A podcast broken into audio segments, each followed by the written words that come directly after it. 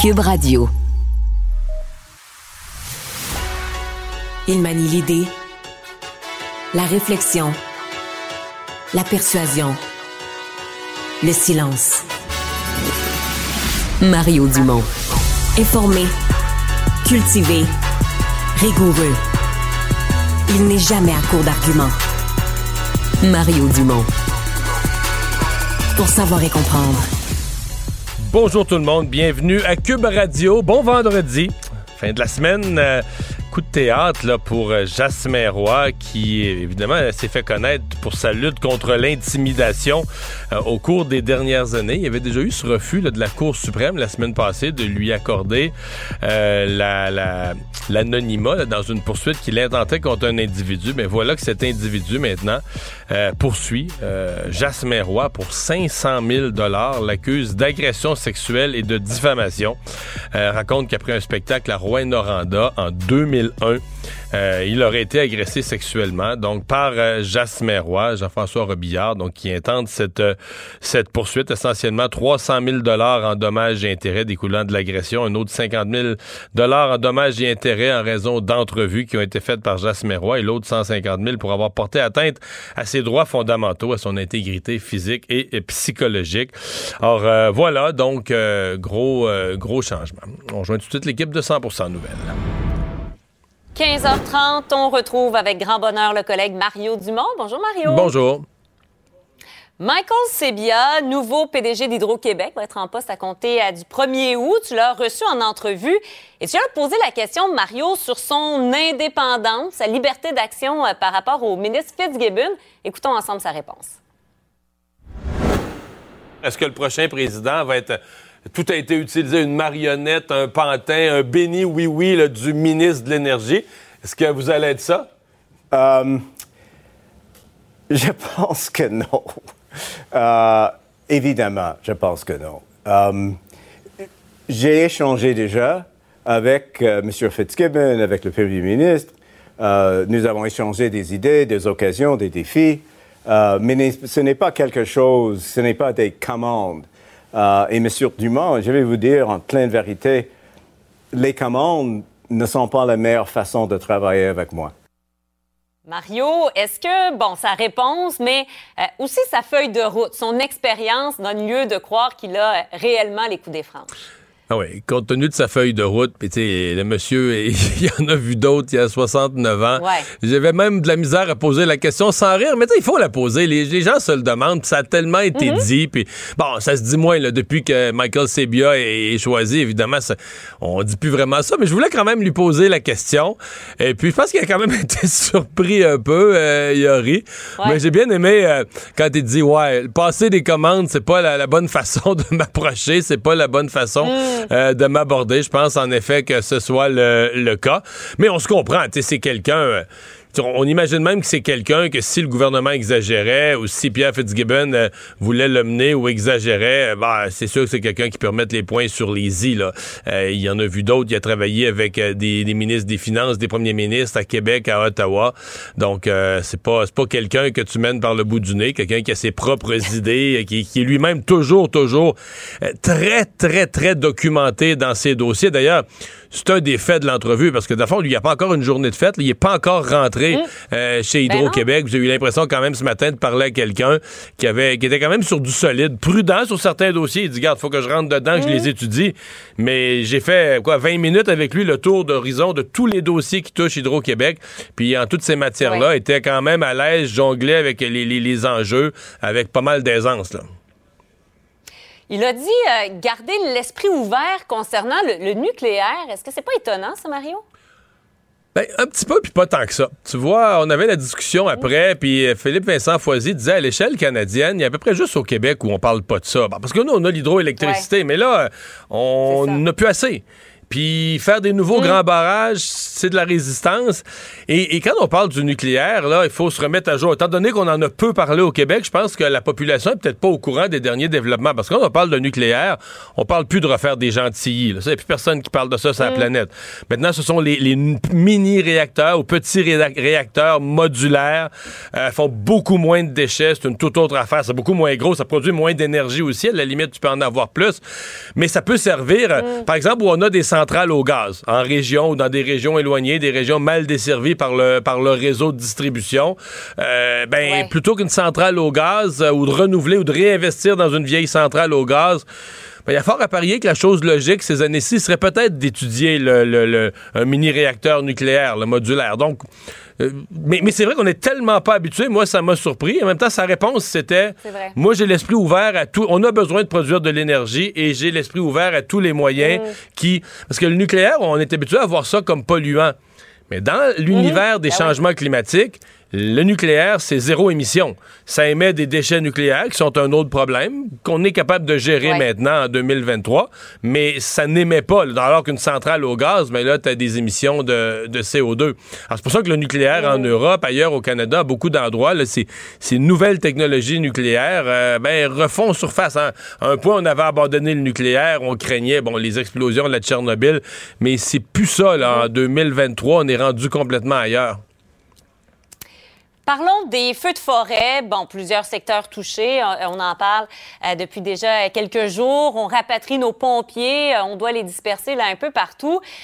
on doit s'inquiéter de, ça pour maintenant et, pour l'avenir, tu penses, et, et, tout ça combiné avec la fragilité de notre réseau électrique également.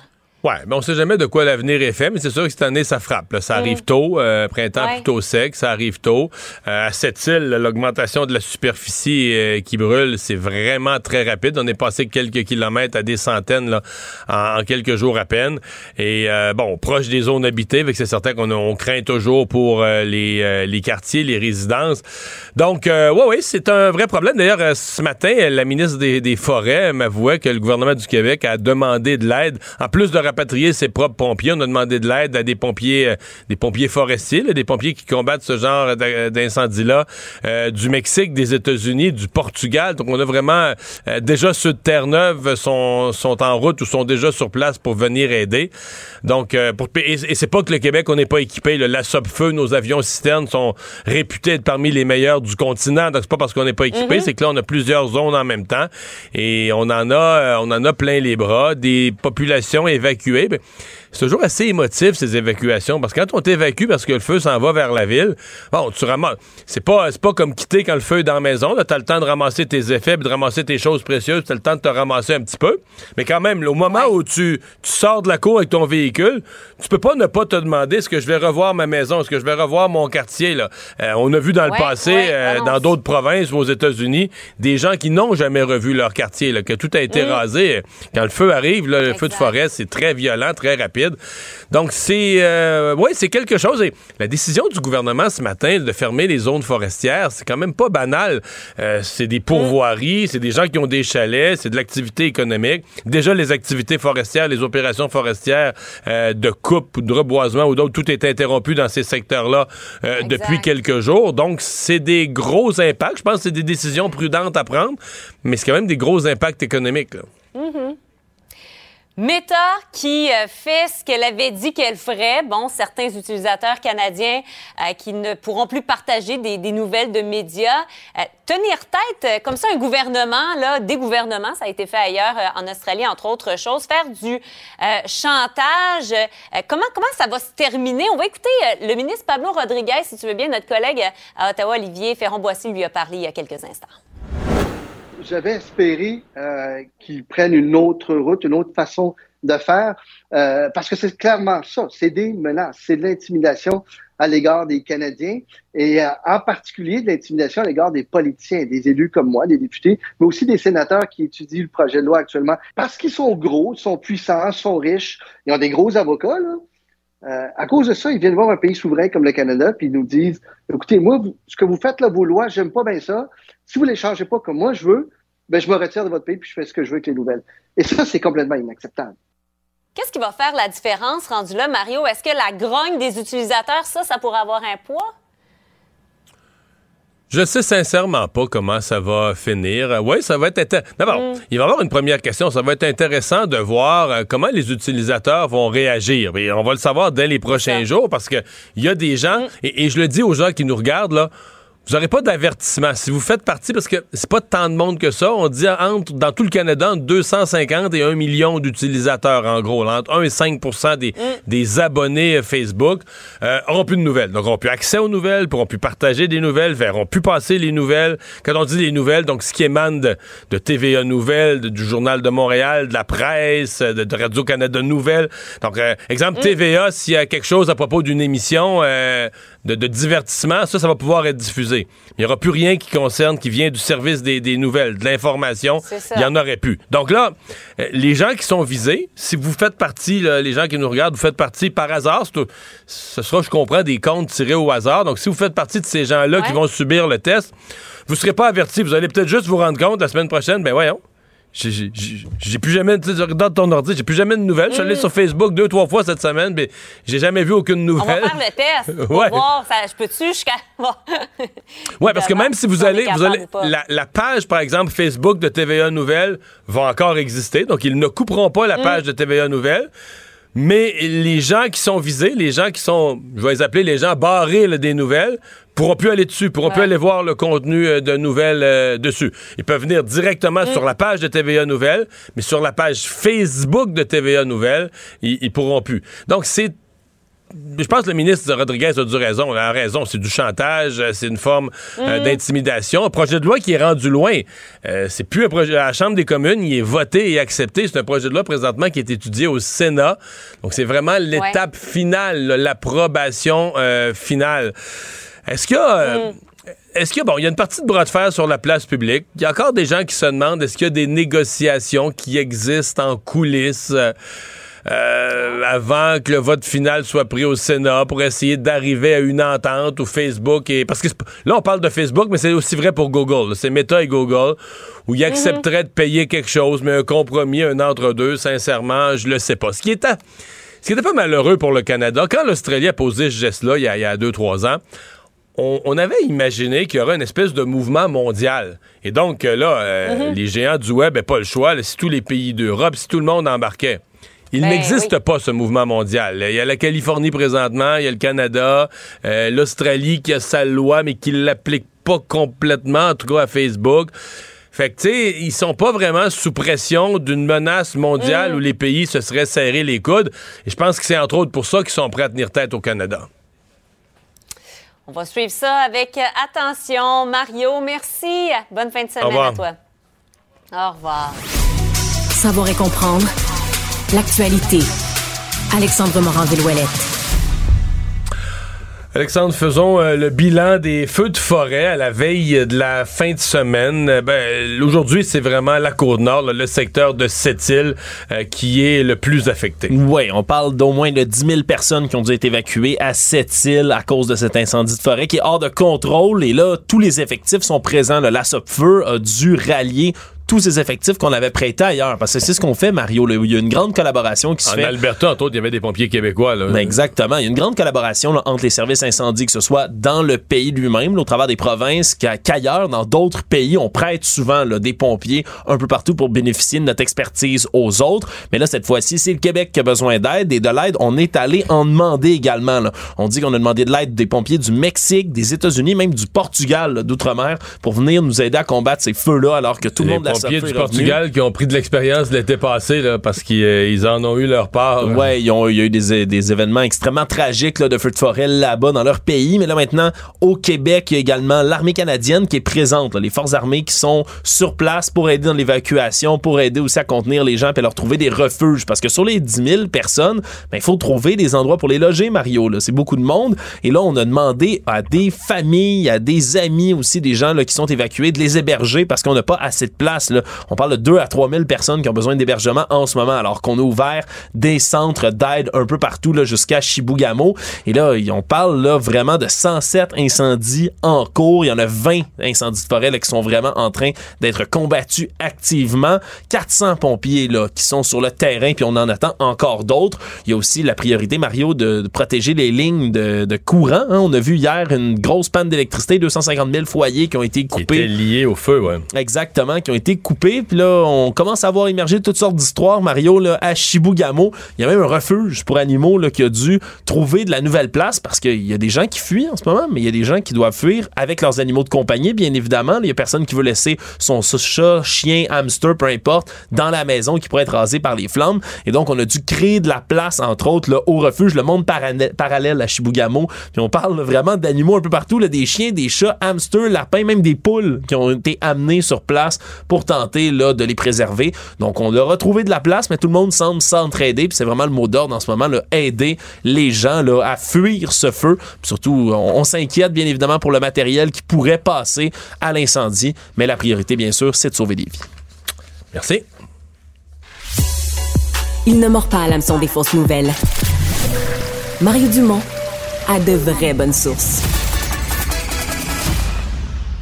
Écoutez, à la veille de l'été, euh, baignade en mer, euh, baignade en lac, euh, baignade en piscine. la baignade est populaire l'été et partout. quand je dis partout, en tout cas, j'ai vu des manchettes aux États-Unis. J'en ai vu ailleurs au Canada. J'en ai venu au Québec. on manque de main d'œuvre et on manque de sauveteurs. On manque de gens pour s'asseoir sur la chaise du sauveteur et garder un œil sur les baigneurs et sur surtout évidemment les, les, plus jeunes qui se baignent. on en parle aujourd'hui parce que il y a une décision qui a été annoncée en Ontario ce matin. Euh, L'Ontario a abaissé de 16 ans à 15 ans l'âge de, des lifeguards, des sauveteurs euh, du côté de l'Ontario. Euh, pour voir ce qu'il y en est ici, Renald Hawkins est directeur général de la Société de sauvetage du Québec. Bonjour. Bonjour à vous. C'est quoi l'âge chez nous? Ben, chez nous, pour être surveillant sauveteur, c'est dans le règlement qu'on a sur les bains publics, c'est 17 ans, mais euh, il y a deux ans, la Régie du bâtiment, en partenariat avec la Société de sauvetage, vu qu'on formait les sauveteurs dès l'âge de 16 ans, on a convenu qu'on pouvait effectivement accepter cette dérogation-là parce que ça sera une modification qui sera mise de l'avant dans la prochaine revision du règlement dans les bains publics. Donc, dès 16 ans, on peut être considéré comme étant un surveillant sauveteur.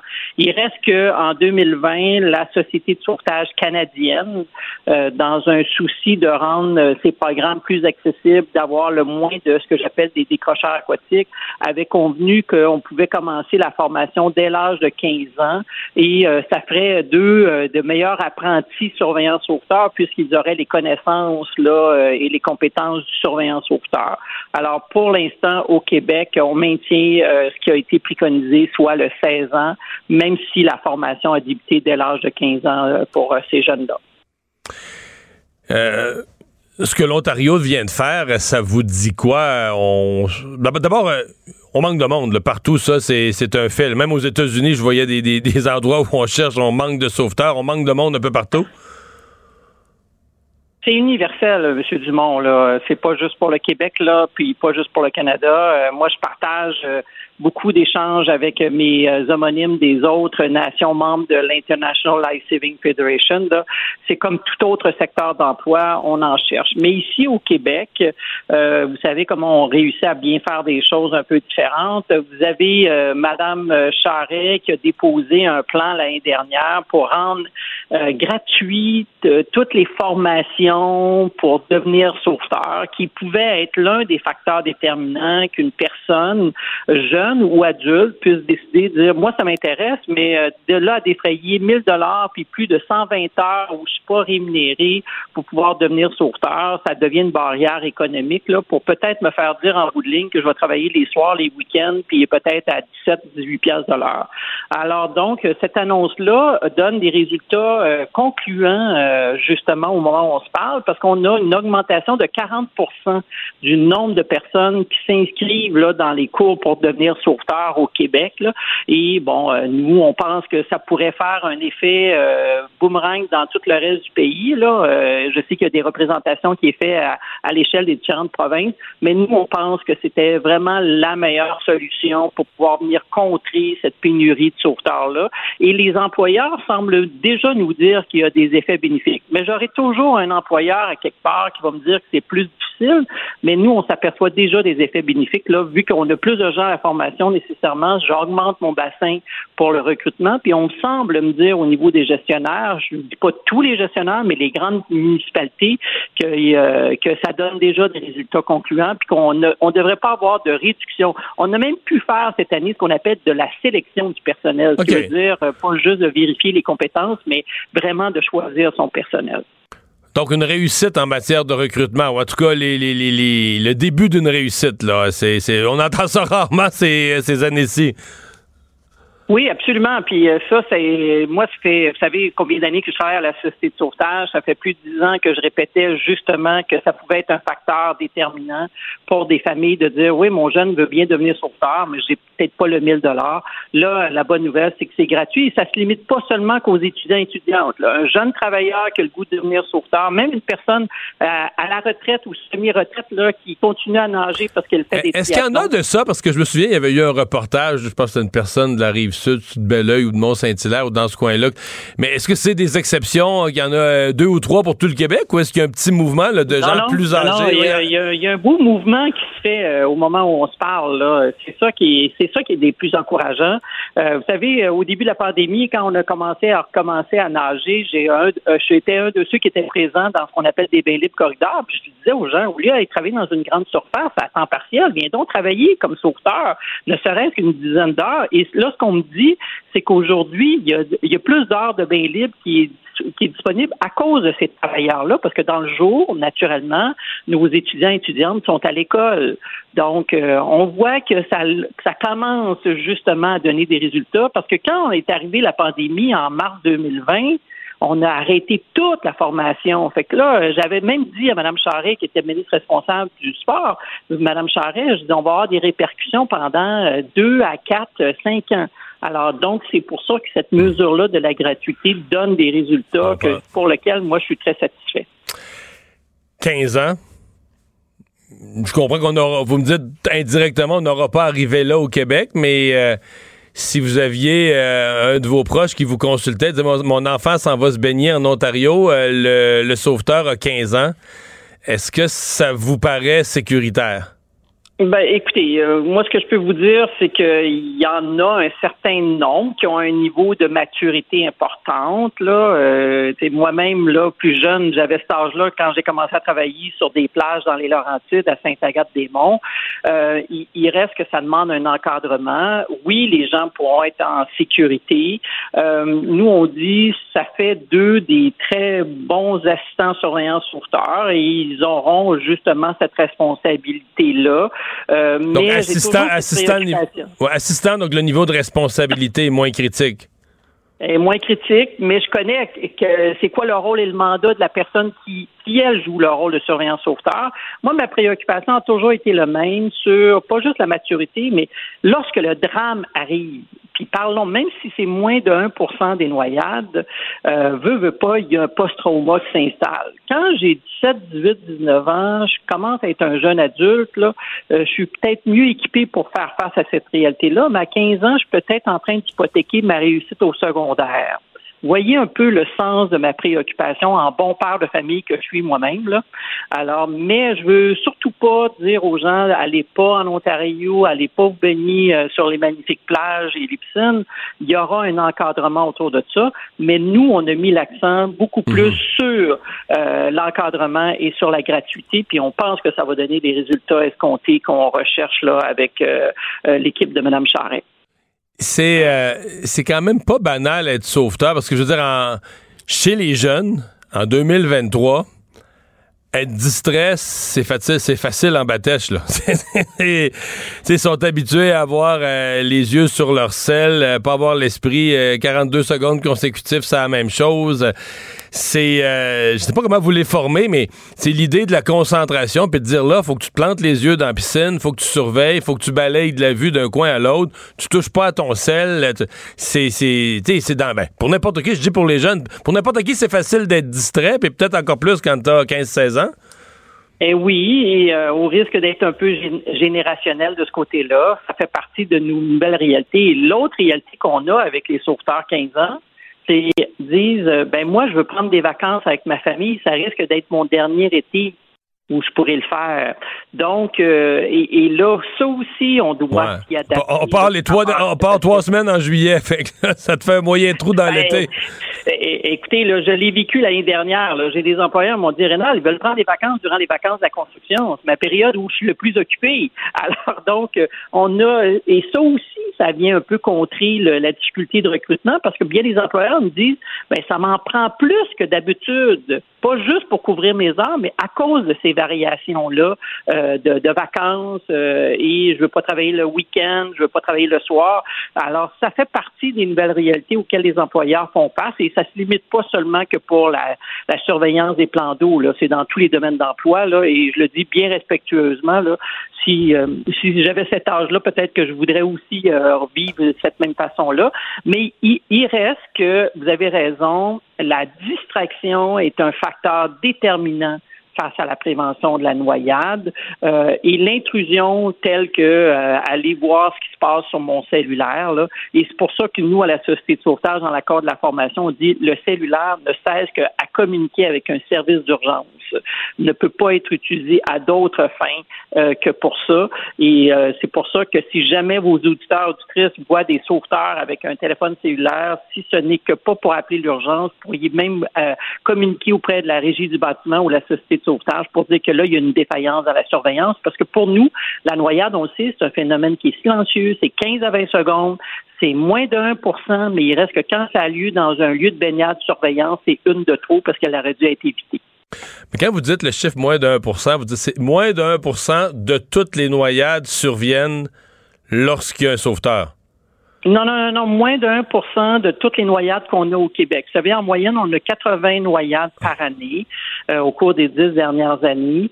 Euh, et euh, lorsqu'on touche à un lieu de baignade avec la surveillance, c'est moins de 1 Oui, c'est bien ce que j'avais c'est bien ce que j'avais compris. Donc, quand même, malgré tout ce qu'on peut dire, la présence d'un surveillant ou d'un sauveteur, ça diminue très, très, ah très, très, très, radicalement les risques. Là. Et, et, c'est pour ça que moi, les employeurs ou les regroupements qui nous disent, euh, vous savez, il n'arrive jamais rien dans les, les piscines ou les, les, plages ou les parcs aquatiques, je suis obligé de leur dire, ben, c'est parce qu'il y a un règlement, il y a de la surveillance, il y a un encadrement, donc nécessairement, ça donne des résultats. Euh, moi, je sais, là, je suis quand même assez vieux pour pouvoir dire qu'avant l'arrivée du règlement, il y avait plus de noyades dans les piscines publiques. Là. Et euh, donc, nécessairement, la société a fait un choix au Québec de pouvoir dire c'est inacceptable et c'est pour ça qu'il faut mettre de l'avant un règlement.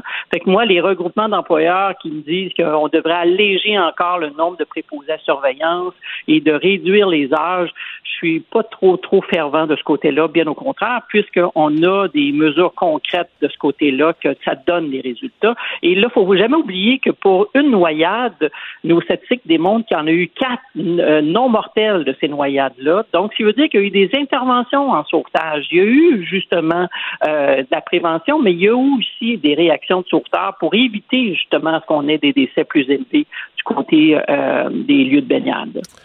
Renald Dawkins, merci beaucoup. C'est moi qui vous remercie de l'invitation. Bon été à tout le monde.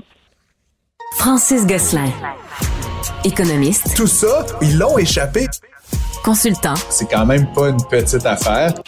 Auteur. C'est moins politiquement populaire. Francis Gosselin, pour savoir et comprendre l'économie. Bonjour Francis. Salut Mario. Alors, tu veux nous parler du marché euh, immobilier fou. Il y avait des reportages d'ailleurs en fin de semaine là-dessus dans le journal Toronto, euh, Vancouver. Et quoi, c'est déjà, malgré les taux d'intérêt qui restent hauts, c'est déjà reparti à la hausse? Ça n'est rien comprendre, Mario, mais effectivement, les deux capitales euh, immobilières, on va dire, du, du Canada, là, que sont Toronto et Vancouver, deux villes où déjà l'immobilier est excessivement cher, deux marchés déjà qui sont en surchauffe depuis euh, de nombreux mois, nombreuses années. Euh, ce qu'on observe, là, les, les, chiffres là, qui viennent d'être révélés de, pour le mois de mai, c'est qu'on a une augmentation des prix et du nombre de transactions par rapport à la même période de l'année dernière. Mais Mario, l'année dernière, en mai, les taux directeurs de mémoire étaient encore en bas de 1 Donc, euh, on, on, a quand même changé énormément les règles du jeu pour les acheteurs et n'en demeure pas moins que ce sont des marchés où euh, il y a vraiment un dynamisme extraordinaire. Donc, on parle de euh, près de 9000 transactions dans la région de Toronto, ce qui fait que le prix de vente moyen était de presque 1,2 million de dollars. Le prix moyen, Mario. Donc, c'est quand même assez fou. c'est un petit peu moins que la même période de l'année dernière, mais ça reste que ça a repris pratiquement tout le décalage qu'on avait vécu là, au courant des derniers mois. Et donc, on est presque à parité avec le, les, Mais, mais, mais ça pourrait pour effet qu'il y, ait des gens qui ont sincèrement de la misère à se loger. Là. Mais en fait, euh, dans les reportages, il y a du monde qui vivent dans des van live, dans n'importe ça devient c'est 1,2 million de, d'achats moyens, de valeur moyenne d'achat. tu sors, hmm. tu sors du marché, un paquet de monde là, qui sont pas des pauvres qui travaillent, mais t'es, t'es exclu du marché en partant. Ben, tu sais, Mario, je te rappelle, là, plutôt cette semaine, on parlait de cette étude là, sur le salaire qu'il fallait là, pour acheter une maison dans différentes villes euh, du Québec, mais tu imagines qu'à 1,2 million, Mario, c'est pas accessible même pour, pour les gens vraiment de la haute classe moyenne. Là. On parle vraiment de, de, de prix là, qui sont euh, réservés pour, vraiment pour une élite très petite. Puis la question, c'est dans quelle mesure est-ce que tout ça, c'est soutenable? C'est-à-dire, est-ce qu'éventuellement, ces propriétés-là qui vont se vendre demain 1,3 million puis 1,4 million, où est-ce qu'on va trouver des acheteurs pour acheter ces propriétés-là. Puis encore une fois, c'est des prix moyens, Mario. Qu'il y ait une maison qui se vend un ou deux millions, à la limite, c'est pas très grave. Mais quand c'est le prix qui est pratiqué sur le marché de manière moyenne, euh, ça veut dire qu'ultimement, même si anecdotiquement, tu as un peu d'immigration euh, fortunée, etc., le citoyen moyen de Toronto, il est pas en mesure, comme tu dis, de se loger. Et donc, ça amène des situations de van life ou d'occupation multiple de certains, certaines résidences, certains logements, là, se remettre en colocation à 45 ans, là, des affaires comme ça. Bon, c'est sûr que c'est des situations euh, euh, qui, sont, qui sont particulières, on va dire ça hmm. comme ça. par, contre, par contre, évidemment, c'est toujours, ouais, toujours pareil dans les marchés fous. C'est la catastrophe catastrophe pour les premiers acheteurs. Ceux qui ont déjà acheté, les propriétés prennent tellement de valeur qu'ils deviennent riches de facto avec leur propriété précédente qui a pris de la valeur et qui te permet de mettre une plus grosse mise de fonds. Ben, euh, c'est vraiment les premiers acheteurs qui se retrouvent devant un mur. Tout à fait, puis parce qu'on a quand même euh, au Canada, de manière générale, un biais très favorable à la propriété, ce qui fait qu'il y a toujours, entre guillemets, beaucoup, voire trop d'acheteurs pour le nombre de vendeurs qu'il y a. C'est particulièrement le cas à Toronto actuellement. Puis donc, c'est toujours, encore une fois, l'économie 101. Là, Mario, il y a un enjeu d'offre et de demande. La demande, elle est très soutenue dans ces villes-là et l'offre est juste pas capable. L'offre, autant dans les propriétés usagées que dans la construction neuve, est pas capable de pallier. Rajoute à ça à Vancouver, Mario, que la superficie est, relativement contrainte. Là. À Toronto, tu peux t'étendre dans les banlieues éventuellement, etc. À Vancouver, c'est, quand, quand, quand l'île va être pleine, l'île va être pleine. Là, ouais, puis c'est deux villes qui ramassent. c'est deux villes qui ramassent des grosses tranches de l'immigration au Canada aussi, donc des hausses de population annuelles qui sont qui sont considérables. Euh, tu veux me parler de l'emploi aux États-Unis? Euh, On a eu des chiffres aujourd'hui. Oui, tout à fait, Mario. Puis euh, c'est une autre nouvelle un peu mitigée, je te dirais. Donc, c'est un très bon rapport euh, pour l'emploi américain. On parle de la création de 339 000 nouveaux jobs aux États-Unis. Euh, c'est dans le fond, là, si on regarde un peu le pattern sur une année, là, il y avait eu une des emplois, mais beaucoup à un rythme beaucoup moindre euh, l'été dernier. Et là, vraiment, ça a repris. Donc là, on repart à la hausse avec 339 000 euh, emplois. La bonne nouvelle, c'est que l'augmentation salaire, elle a un petit peu ralenti. Donc, ça permet d'espérer que la banque, euh, la Réserve fédérale, pardon, qui se réunit le 15 et 16 juin, va peut-être euh, décider de sauter une augmentation euh, pour une fois, parce que évidemment, euh, des chiffres comme ça, ben, ça laisse présager que l'économie est toujours en surchauffe, que les employés gagnent toujours plus d'argent, donc dépensent davantage et ça génère de l'inflation. Donc, ultimement, rapport un peu mitigé, mais encore une fois, c'est ce que j'ai raconté depuis plusieurs mois, Mario. C'est une bonne nouvelle dans l'absolu, mais une moins bonne nouvelle pour ceux et celles qui doivent emprunter de l'argent parce que ça peut signifier éventuellement des hausses de taux euh, aux États-Unis. Ouais. Et même, il y avait, euh, c'est-tu hier ou ce matin, je suis perdu, je pense que c'est ce matin, il y avait un texte dans le Globe and Mail, même sur le Canada, là, sur cet effet d'entraînement, euh, sur le fait que, bon, la Banque du Canada, je pense que c'est des, c'est des économistes d'ailleurs qui ont été sondés, c'était ça le texte, des économistes du Canada qui ont été sondés sur les taux d'intérêt cette année. il y en avait une majorité qui disait, ils bougeront pas. Il y en avait zéro qui disait qu'elle allait descendre d'ici la fin de l'année. Et il y en avait quelques-uns, une minorité, peut-être un quart ou moins, là, qui disaient euh, on pense que les États-Unis vont monter leur taux encore, que la pression va être trop forte sur la Banque du Canada pour suivre un petit peu les États-Unis. Et que même si la, la Banque du Canada a dit que c'était pas son premier choix, elle va être entraînée dans un autre quart de point. Évidemment, on parle plus de hausse, là, euh, comme on a connu l'an dernier, là, à coup de, trois quarts de point, puis plusieurs fois de suite. Mais euh, il y en avait quelques-uns. Donc, en gros, aucun pense que ça va rebaisser d'ici la fin de l'année. Quelques-uns pensent que ça va monter d'un autre quart de point. La majorité pensait que ça allait rester stable. Donc, l'idée que ça puisse monter au Canada est, encore là. C'est encore une petite lumière qui scintille comme une possibilité. Effectivement, Mario, puis c'est sûr qu'on veut pas un écart qui est grandissant avec les États-Unis. Ça peut engendrer toutes sortes d'effets pervers, notamment sur le taux de change, sur euh, certains biens américains. Donc, ça pourrait générer de l'inflation de notre côté. En même temps, Mario, si euh, la guerre à l'inflation, entre guillemets, se poursuit aux États-Unis et qu'on observe un, ralentissement économique, c'est ça qui va se passer, on espère un petit peu, entre guillemets, euh, ben, c'est sûr que les États-Unis étant notre partenaire commercial euh, le plus important, si un ralentissement économique important là-bas, ça pourrait nous impacter directement aussi ça pourrait être générateur de récession au Canada. Bref, c'est tout ça est excessivement compliqué. Mais aujourd'hui, on avait donc ces chiffres-là. Puis ce qui est étonnant, Mario, c'est que dans tout, c'est un peu la même nouvelle que Toronto-Vancouver, c'est que malgré le resserrement du crédit, malgré le fait que les entreprises ont de la difficulté peut-être plus qu'avant à se financer, à acheter des machines, etc tout semble aller euh, rondement, là, donc donc c'est un petit peu paradoxal. Euh, et encore une fois, une bonne nouvelle pour les chercheurs de, travail. Puis évidemment, euh, les salaires continuent à augmenter, même si un peu moins rapidement que dans les derniers mois. Francis, tu veux nous parler d'une entreprise québécoise, Triotech. Ben oui, c'est, drôle parce que anecdotiquement, Mario, je suis un ami Facebook du président que je ne connais pas. Là, c'est pas quelqu'un que j'ai jamais vu, mais, mais je le suis.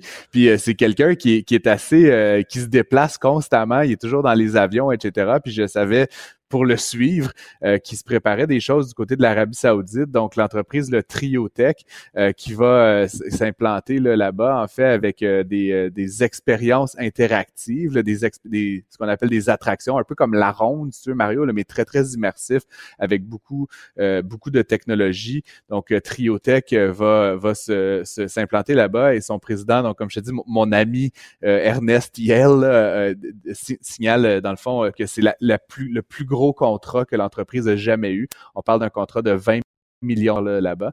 et euh, ce qui est intéressant, Mario, c'est que j'ai comme quand même euh, une certaine connaissance de ce milieu-là, des attractions, etc. Puis euh, le roi, l'Arabie Saoudite est vraiment le prochain marché là, dans lequel un grand nombre d'acteurs se lancent. Comme tu sais, au Québec, on a des entreprises, bon, comme Triotech, mais que ce soit le Cirque du Soleil, que ce soit des fabricants de technologies comme Connect Go, etc. On a vraiment une expertise ici au Québec. Et donc, ce sera intéressant de suivre dans les prochaines années ces entreprises. C'est quand même loin, l'Arabie Saoudite, Mario, pour, euh, pour l'export de services et, de produits. Mais donc, ils vont se rendre là-bas euh, et donc, ils vont éventuellement générer des dizaines de millions de dollars de revenus. Et tu dis Triotech, euh, tu nous dis, Francis, c'est dans le domaine quoi, du, du, loisir interactif, etc., du divertissement. Est-ce que est-ce qu'on peut voir des choses? Est-ce qu'ici au Québec, ils ont des, des, des installations? Est-ce qu'il y a quelque chose au Québec où on peut aller s'amuser avec du Triotech? Euh, c'est une bonne question. En fait, je pense que leurs marchés sont surtout à l'international. Ah ouais, hein? mais Il faudrait que je pose la question à mon ami, euh, à mon ben ami ouais. Ernest. là, puis je, te, je te reviendrai, je te reviendrai là-dessus. Euh, je sais, par exemple, qui, euh, je, je regarde là, en- pendant que tu poses la question, ils ont des installations aux, aux Galeries de la Capitale à Québec, aux Zoo de Granby, etc. Euh, mais leurs marchés principaux, là, c'est les États-Unis, puis donc maintenant l'Arabie Saoudite. Euh, et donc, euh, ils vont avoir euh, vraiment une expansion fulgurante dans ces pays-là s'ils réussissent à s'installer comme un joueur incontournable. D'ailleurs, le, le- le produit là, dont on parle, une des trois installations en Arabie Saoudite, c'est pour euh, la série Transformers, là, tu sais, qui est quand même un gros blockbuster, Mario. Euh, et donc, ça va être ça va être très intéressant de voir ça. Je ne sais pas si je vais personnellement pouvoir aller l'Arabie Saoudite dans les prochaines années. Non, c'est pas mon- pas dans ma bucket list, je te dirais. Là, mais peut-être qu'on est, peut-être qu'on- peut-être que Cube pourra m'envoyer éventuellement pour faire un reportage. À n'en point douter. Hey, salut Francis, bonne fin de semaine. Salut Mario. Mario Dumont. Sous ses airs sérieux, se cache un gars qui ne se prend pas au sérieux. L'exercice lui-même Mario Dumont. va faire sortir plus de vérité sur ce qui s'est véritablement passé à ce moment-là. Gérez donc ça, s'il vous plaît. Isabelle Maréchal. Mais c'est parce qu'à un moment donné, si on paye pas tout de suite, on va payer tout à l'heure. La rencontre, Maréchal Dumont. Bonjour Isabelle. Bonjour Mario. Alors, tu veux me parler de congestion routière après cette annonce hier de la ministre des Transports concernant l'été, mais on s'en parle juste avant la fin de semaine du Tour de l'île à Montréal. Il y a ça, exactement. Puis je me suis dit, on sera jamais trop nombreux cette fois-ci pour avertir tout le monde euh, de faire attention à leur transport, de bien vérifier, aller au 511 comme l'a suggéré euh, la ministre des Transports pour nous dire euh, d'être responsable par rapport à nos déplacements. Geneviève Guilbeault nous le disait la semaine dernière. Je pense que c'est c'est aux gens de s'informer pour pas être pris dans la congestion telle qu'on l'a connue euh, euh, la, la- la semaine dernière par rapport, ben, il y a deux semaines, par rapport à la fermeture là, de la 20 qui mène à l'aéroport Trudeau. Puis on se souvient que la semaine dernière, le premier ministre Legault avait dit il faut absolument trouver des solutions aux bouchons parce que c'est pas vrai qu'on va revivre la même chose. Il disait qu'il voulait que ça arrive plus jamais. Tu sais, c'est- toutes des bonnes idées, c'est toutes des bonnes intentions plutôt. euh, on attend les idées pour réduire cette congestion-là qui coûte énormément cher. J'essaie de trouver des chiffres plus récents. Euh, les dernières études remontent à il y a cinq ans, puis tu sais, le réseau il a changé depuis cinq ans. Il s'est empiré. J'aimerais ça dire que c'est emmioté, mais c'est pas le cas. Il s'est empiré. Euh, et déjà, il y a cinq ans, en 2018, selon la communauté métropolitaine de Montréal, on évaluait que c'était euh, plus de 4 milliards de dollars. Euh, comparativement à, à 2008, donc dix ans plus tôt, c'était c'est dix fois plus. C'est- deux fois plus en dix ans. Fait que t'imagines, imagine là, dans cinq ans, ça voudrait dire que ça, ça pourrait être 8 milliards. C'est c'est ridicule. C'est tellement d'argent gaspillé en heures perdues, euh, en, en non-productivité, en rage aussi, euh, en pollution. Puis je pense que d'une certaine façon, Mario, quand tu regardes ça, ben j'ai envie de dire, dans le fond, la congestion, c'est aussi l'échec du transport collectif. Moi, je pense que c'est ça, là, ça répond pas aux besoins des citoyens. Tu je disais dernièrement, il y avait des, des travailleurs qui partaient du nord de Montréal, qui venaient travailler au centre-ville, puis qui disent Moi, je ferais pas une heure et demie le matin, une heure et demie le soir, trois heures pour aller travailler parce que je prends l'autobus. Non. Alors, il y en a qui se sont achetés des véhicules. Le problème, c'est qu'en voiture, sincèrement, en ce moment, euh, ça va pas tellement plus vite que l'autobus. Mais il faut vraiment s'attarder à ça. Là, il va y avoir 51 chantiers. là, euh, et, et quand tu regardes la carte, tu essaies de regarder, tu sais, prends-la d'un bord comme de l'autre, là, puis Non, t'es tu coincé peux pas, là. partout. Tu là. peux pas, là. Faut être réaliste, Ça n'a pas là. de bon sens. Ça n'a pas de bon sens. Écoute, il y avait un spécialiste interro- interrogé par le journal là, qui disait ça va tellement être le chaos. là. Moi, je pense que le mieux que les gens ont à faire, c'est de rester, en tout cas, en fin de semaine, à cause du Tour de l'île. Non, en fin de semaine, il faut pas vous. venir à Montréal. En fin de semaine, c'est vraiment rester chez vous. Si vous êtes, vous restez à Montréal, si vous êtes un citoyen de Montréal obligé, qui a nulle part à aller, qui a pas de chalet, sinon vous fuyez. Le Tour de l'île, c'est un super bel événement. Il y a 18 000 personnes qui vont participer au Tour de nuit là, ce soir et cette nuit, puis 18 000 dimanche après-midi, plus ou moins 36 000 personnes. Pour ces 36 000 là, c'est un extraordinaire événement. Ils le disent tous. C'est Mais le problème, c'est qu'il y a 1,8 million de Mais ça personnes. paralyse la ville. Il y a Au complet. 1,8 million de personnes à Montréal. Fait que là, ça en fait 1 million 750 000 qui participent pas autour de l'île. Puis pour eux autres, ben, il n'y a plus de vie, il n'y a, a plus de sortie, il n'y a plus rien. là. Je veux dire, la ville, c'est in- eh, écoute, c'est le, ça, c'est le pire, pire, pire cauchemar, le tour de l'île. Tu mets des forteresses, tu peux plus passer, tu peux plus aller au restaurant, tu peux, faut que tu quittes la ville. Fait que tu dis, c'est- tu sais, quand on dit faut pas diviser la population, là, voilà un événement qui divise le monde en deux. Si tu y participes, Ouais, c'est la plus belle fin de semaine de l'année. Si tu y participes pas, t'es expulsé de ta ville ou forcé. Ce matin, il y avait un vox pop, là, les gens à Montréal qui avaient pas, qui ont pas de chalet, ils disaient on va rester à la maison. On va rester enfermé à la maison, c'est ça la Ben, fin de semaine. ça. Mais tu sais, en même temps, il y a toutes les fins de semaine à Montréal. On le sait, Montréal, c'est une ville plus que jamais de festivals, de- d'événements euh, culturels. euh, c'est chouette, là, de rassemblements, de les gens sont dehors. On est tellement enfermés toute l'année, euh, tout le reste de l'année dans, nos maisons, à, à braver le froid et tout ça. On, veut sortir. N'importe quelle raison, n'importe quel petit rayon de soleil nous, amène dehors même à 33 degrés en pleine canicule, comme on l'a vu cette semaine, c'est vraiment pénible. là. Mais, mais, mais en même temps, il y a quelque chose toutes les fins de semaine. Là, tu parles du Tour de l'île en fin de semaine. La fin de semaine prochaine, ça va être autre chose. La fin de semaine d'après, c'est Grand Prix. La fin de semaine d'après, c'est à Saint-Jean. Là, on- après ça, ça va être la, la première semaine du Canada. Là, tu es rendu au mois de juillet. Là, après ça, il y a les vacances à construire. Tu comprends? Ça Ouais, mais il y a rien. Les autres événements euh, accaparent une rue, un secteur, un lieu. Ils font pas une boucle qui ferme l'ensemble de la ville que tu peux plus, tu sais, tu tu peux plus circuler du Mais tout. là, là. la boucle, c'est parce que là, tu regardes les chantiers dans la région, puis le centre-ville de Montréal, il y a des cônes partout. Il y a des rues qui sont complètement ouvertes. Euh, tu vois les. Puis je comprends là, tu sais, qu'il faut refaire les conduites d'eau. Il faut, mais tu sais, il y a beaucoup de, il y a aussi l'installation des fameuses pistes, nouvelles pistes cyclables. Euh, ça, c'est quand il n'y a pas des travaux d'autres, euh, comme euh, Énergir et autres. Tu sais, Laval, tu as l'échangeur, euh, tu as la, la 15, la 440. Euh, c'est le bordel. écoute, c'est le bordel partout.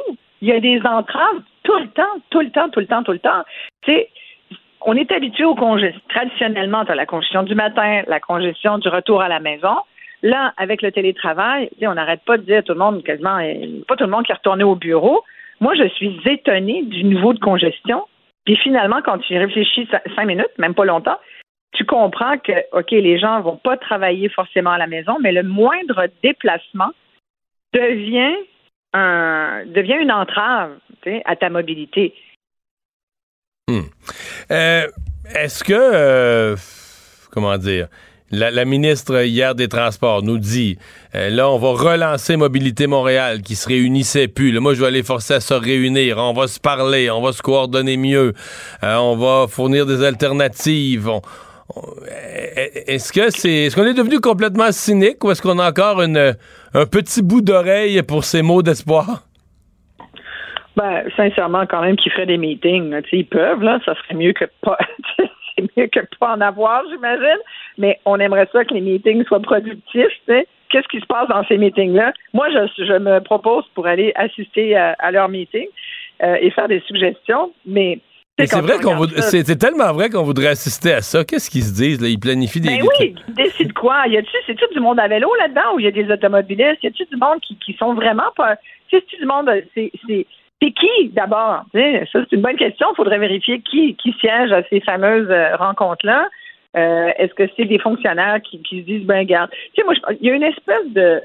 Tu parlais de cynisme tout à l'heure, mais je pense que c'est plus de la fatalité. Je pense qu'on a baissé les bras complètement euh, dans la gestion de nos infrastructures autoroutières. On regarde ça, puis on dit, regarde, il y a des travaux à faire. C'est un peu ça que la ministre a, a- a comme un peu dit. Elle a dit, regardez, ces travaux-là, il faut les faire. Puis là, on a toujours considéré qu'on avait à peu près trois, quatre mois pour les faire. C'est l'été. Qu'est-ce que tu veux? Le reste du temps, il y a de la neige. C'est pas possible. Fait que c'est maintenant. Puis, tu sais, en même temps, c'est vrai qu'on se plaint qu'il y a des trous, que euh, la chaussée est mauvaise, il faut refaire des tronçons d'autoroute, puis c'est vrai que tu fais pas ça en, en plein hiver. Alors, c'est vrai qu'on a une, une situation particulière que Ouais. euh, qui fait que c'est difficile à gérer, mais tu as Mais quand les- même la moitié de l'année. Ouais, mais- et c'est là où ça prend de la vision. Mais pendant des années, on paye pour des pour une non-vision pendant des années. Là, on est comme ça se peut pas que tout pète en même temps, tu comprends? je, je- Mais les gens, acceptent, je pense- prévu. les gens acceptent que à un moment donné, il faut que tu fermes une route en tout ou en partie pour la réparer. Ça, je Ah pense oui. que c'est comme accepté. Moi, je pense que les deux points d'accrochage, c'est de fermer des routes pour des longues durées alors que personne travaille. Ce qui rend fou, c'est ça. Et de fermer, tu sais, t'as un axe est-ouest ou nord-sud. Bon, tu peux pas toutes les fermer. T'en travailles une, tu dis elle, elle va être fermée pendant deux semaines, celle-là va être fermée. Ben les routes, là, les alternatives nord-sud qui vont dans le même sens, laisse-les ouvertes parce que les gens ils vont dire ok je peux plus passer sur celle-là, je vais prendre l'autre. Mais quand on a l'exemple ici à côté, là, t'en mets une piétonne pour l'été pour mettre des terrasses, ah c'est le fun. L'autre à côté qui va dans le même dans la même direction, ah celle-là on la ferme complètement. L'autre à côté on la ferme à moitié. Fait que là t'aurais, t'aurais quatre rues pour aller dans l'axe est-ouest, t'aurais quatre rues pour aller dans une direction qui donnerait, mettons, un total de 8 voies, là, 4 rues de 2 voies. Là, de 8, tu descends à 2 ou tu descends à 3 ou tu descends à 1. Ça n'a plus d'allure. C'est que là, tu réduis tellement que là, tout ça, là, il y a un point de rupture où c'est tellement congestionné, les transversales deviennent, con- deviennent congestionnées, tout est un gros stationnement partout, ça klaxonne, ça se coupe, les gens viennent fous. Et, Tu sais, c'est... mais Et, c'est- et là, tu sais, les mesures et les mesures qu'on utilise pour compenser, euh, c'est rien pour les automobilistes. C'est des mesures euh, de mitigation pour les gens qui sont prêts à prendre des autobus, des taxis ou des vélos ou marcher. Mais tu sais, quand tu es sur des autoroutes, t'as pas d'affaire à être en vélo puis à, puis- à pied. Donc, euh, tout, ce qui. Puis quand on parle de la région métropolitaine, à la rigueur, dans les quartiers, bon, tu peux toujours euh, t'arranger pour éviter, mais euh, moi, cette semaine, j'ai passé un temps fou à essayer d'éviter des zones, éviter des quartiers, puis je t'en ai parlé, là, sans compter les zones pi- piétonnières à Montréal qui font que là, t'es- tu te ramasses à, à être. Tu n'as qu'une route ou à peu près, là, tu sais, puis. Et, et là, t'es pris, t'es pris. Moi, j'en ai, je sais pas comment, par quel bout il faut le prendre. Je pense qu'il y a une question de planification qui se fait beaucoup trop tardivement. Tu sais, la ministre disait, probablement que cet automne, on va se réunir pour euh, planifier les travaux de l'été prochain. Mais moi, je trouve Ouais. ça tard un peu, là. Oui, on peut- Écoute, tu sais, comment ça fait que c'était pas. Les, les travaux, on les planifie comme six mois avant, mais étonne-toi pas qu'on soit devenu à Montréal un gros cône orange. Six mois, c'est pas suffisant. Moi, je prévois. Écoute, je, je développe des shows de TV pour dans deux ans. C'est toujours. Quand même, une route, c'est plus compliqué, non? Ouais. tu vois ce que je veux dire? Je me dis, voyons donc, on est collé sur le mur. Ça, ça, ça marche pas. Fait que déjà, la planification doit être faite bien avant, bien en amont. Puis après, oui, communication, mais tu peux pas tout bloquer en même temps. Ça, c'est un, ça, c'est clair. Ça prend pas la tête à Papineau pour comprendre ça. Ça prend juste un peu de jugement, puis aussi de se mettre dans la peau des automobilistes. Moi, j'aurais, j'aimerais ça que la ministre se mette, vienne, je- je- est-ce qu'elle est dans le trafic à Montréal? Est-ce que les gens qui sont au ministère de Transport là, de Québec, ils vivent-tu ça à Montréal? C'est pas vrai que l'heure de pointe à Québec, c'est l'heure de pointe à Montréal. Nous, Montréal, c'est devenu l'heure de pointe constante. Mais, message à nos euh, téléspectateurs, à nos euh, auditeurs, je- si jamais vous aviez prévu venir à Montréal en fin de semaine, euh, oui, révi- mais- révisez comme Ouais, il faut, comme il faut, comme il faut vos plans. Je Là. trouve ça plate, tu sais, d'être obligé de dire ça, Mario, parce que Ben oui. Je trouve ça vraiment plate. C'est Montréal, on ne peut pas dire que c'est une ville qui va bien tant que ça. hein. C'est ça. Oui, on a du plaisir, les parcs, il y a plein de monde, mais, mais l'économie de la ville euh, va pas si bien que ça, tu vois. Puis, puis moi, je trouve que de dire, ben, venez pas à Montréal, c'est les commerces qui en pâtissent, c'est euh, euh, Ouais. le tourisme en général, c'est les restaurants, c'est Mais là, c'est au, l'économie. excuse-moi, mais là, c'est au commerce. C'est pas à nous à pas dire la vérité. C'est au commerce, Non, non, à- c'est au dire, commerce non, à aller voir leur mairesse. C'est au commerce, c'est ça, c'est au commerce à aller voir leur mairesse, puis dire madame la mairesse, là vous devez on, on veut que les gens des banlieues viennent dans nos commerces, on veut que les gens des régions viennent en vacances cet été à Montréal. Fait que vous allez sortir, vous allez leur dire que les automobilistes sont les bienvenus, puis les gens qui veulent venir, ben on fait le maximum pour qu'ils soient le bienvenu à Montréal. Et ça, on l'a pas entendu, ça commence à faire longtemps là. Non, effectivement. Ça, Même le- si, bon, Valérie Plante est quand même sortie pour dire qu'il faut absolument qu'il y ait plus euh, de, de collaboration entre les partenaires, tu sais, pour euh, justement s'assurer que ça soit fluide sur l'ensemble du territoire. Mais ça sonnait quand même un peu, euh, je suis obligée de dire ça. Ouais, sa grosse sortie de la semaine, c'est encore pour annoncer des, des- des dizaines de millions dans des nouvelles pistes cyclables. Hey Isabelle, Ben merci. ouais. Bonne fin de Hey, semaine. Merci. Bonne fin de semaine. Pour savoir ce qu'il y a à comprendre, Mario Dumont. Alors, euh, sur les feux de forêt, je vous dis tout de suite euh, que le gouvernement du Québec, le ministre de la Sécurité publique, euh, François Bonnardel, au nom du gouvernement du Québec, a réclamé l'aide de l'armée canadienne. Euh, C'était une journée de décision pour le gouvernement. Euh, à cette île, on continue d'avoir même des problèmes majeurs avec euh, les, les incendies de forêt. On a 10 000 personnes d'évacuées dans la ville de cette île, dans la communauté voisine et nous là, de Ouachat Maliotenam. donc, ce que ça signifie aussi ce matin, c'est que le gouvernement a fermé les forêts. Plusieurs régions, sept régions du Québec, on, on dit on a fermé les zones forestières, les chemins forestiers, donc les pourvoiries, les chalets personnels, les gens qui ont un chalet qui est en secteur forestier.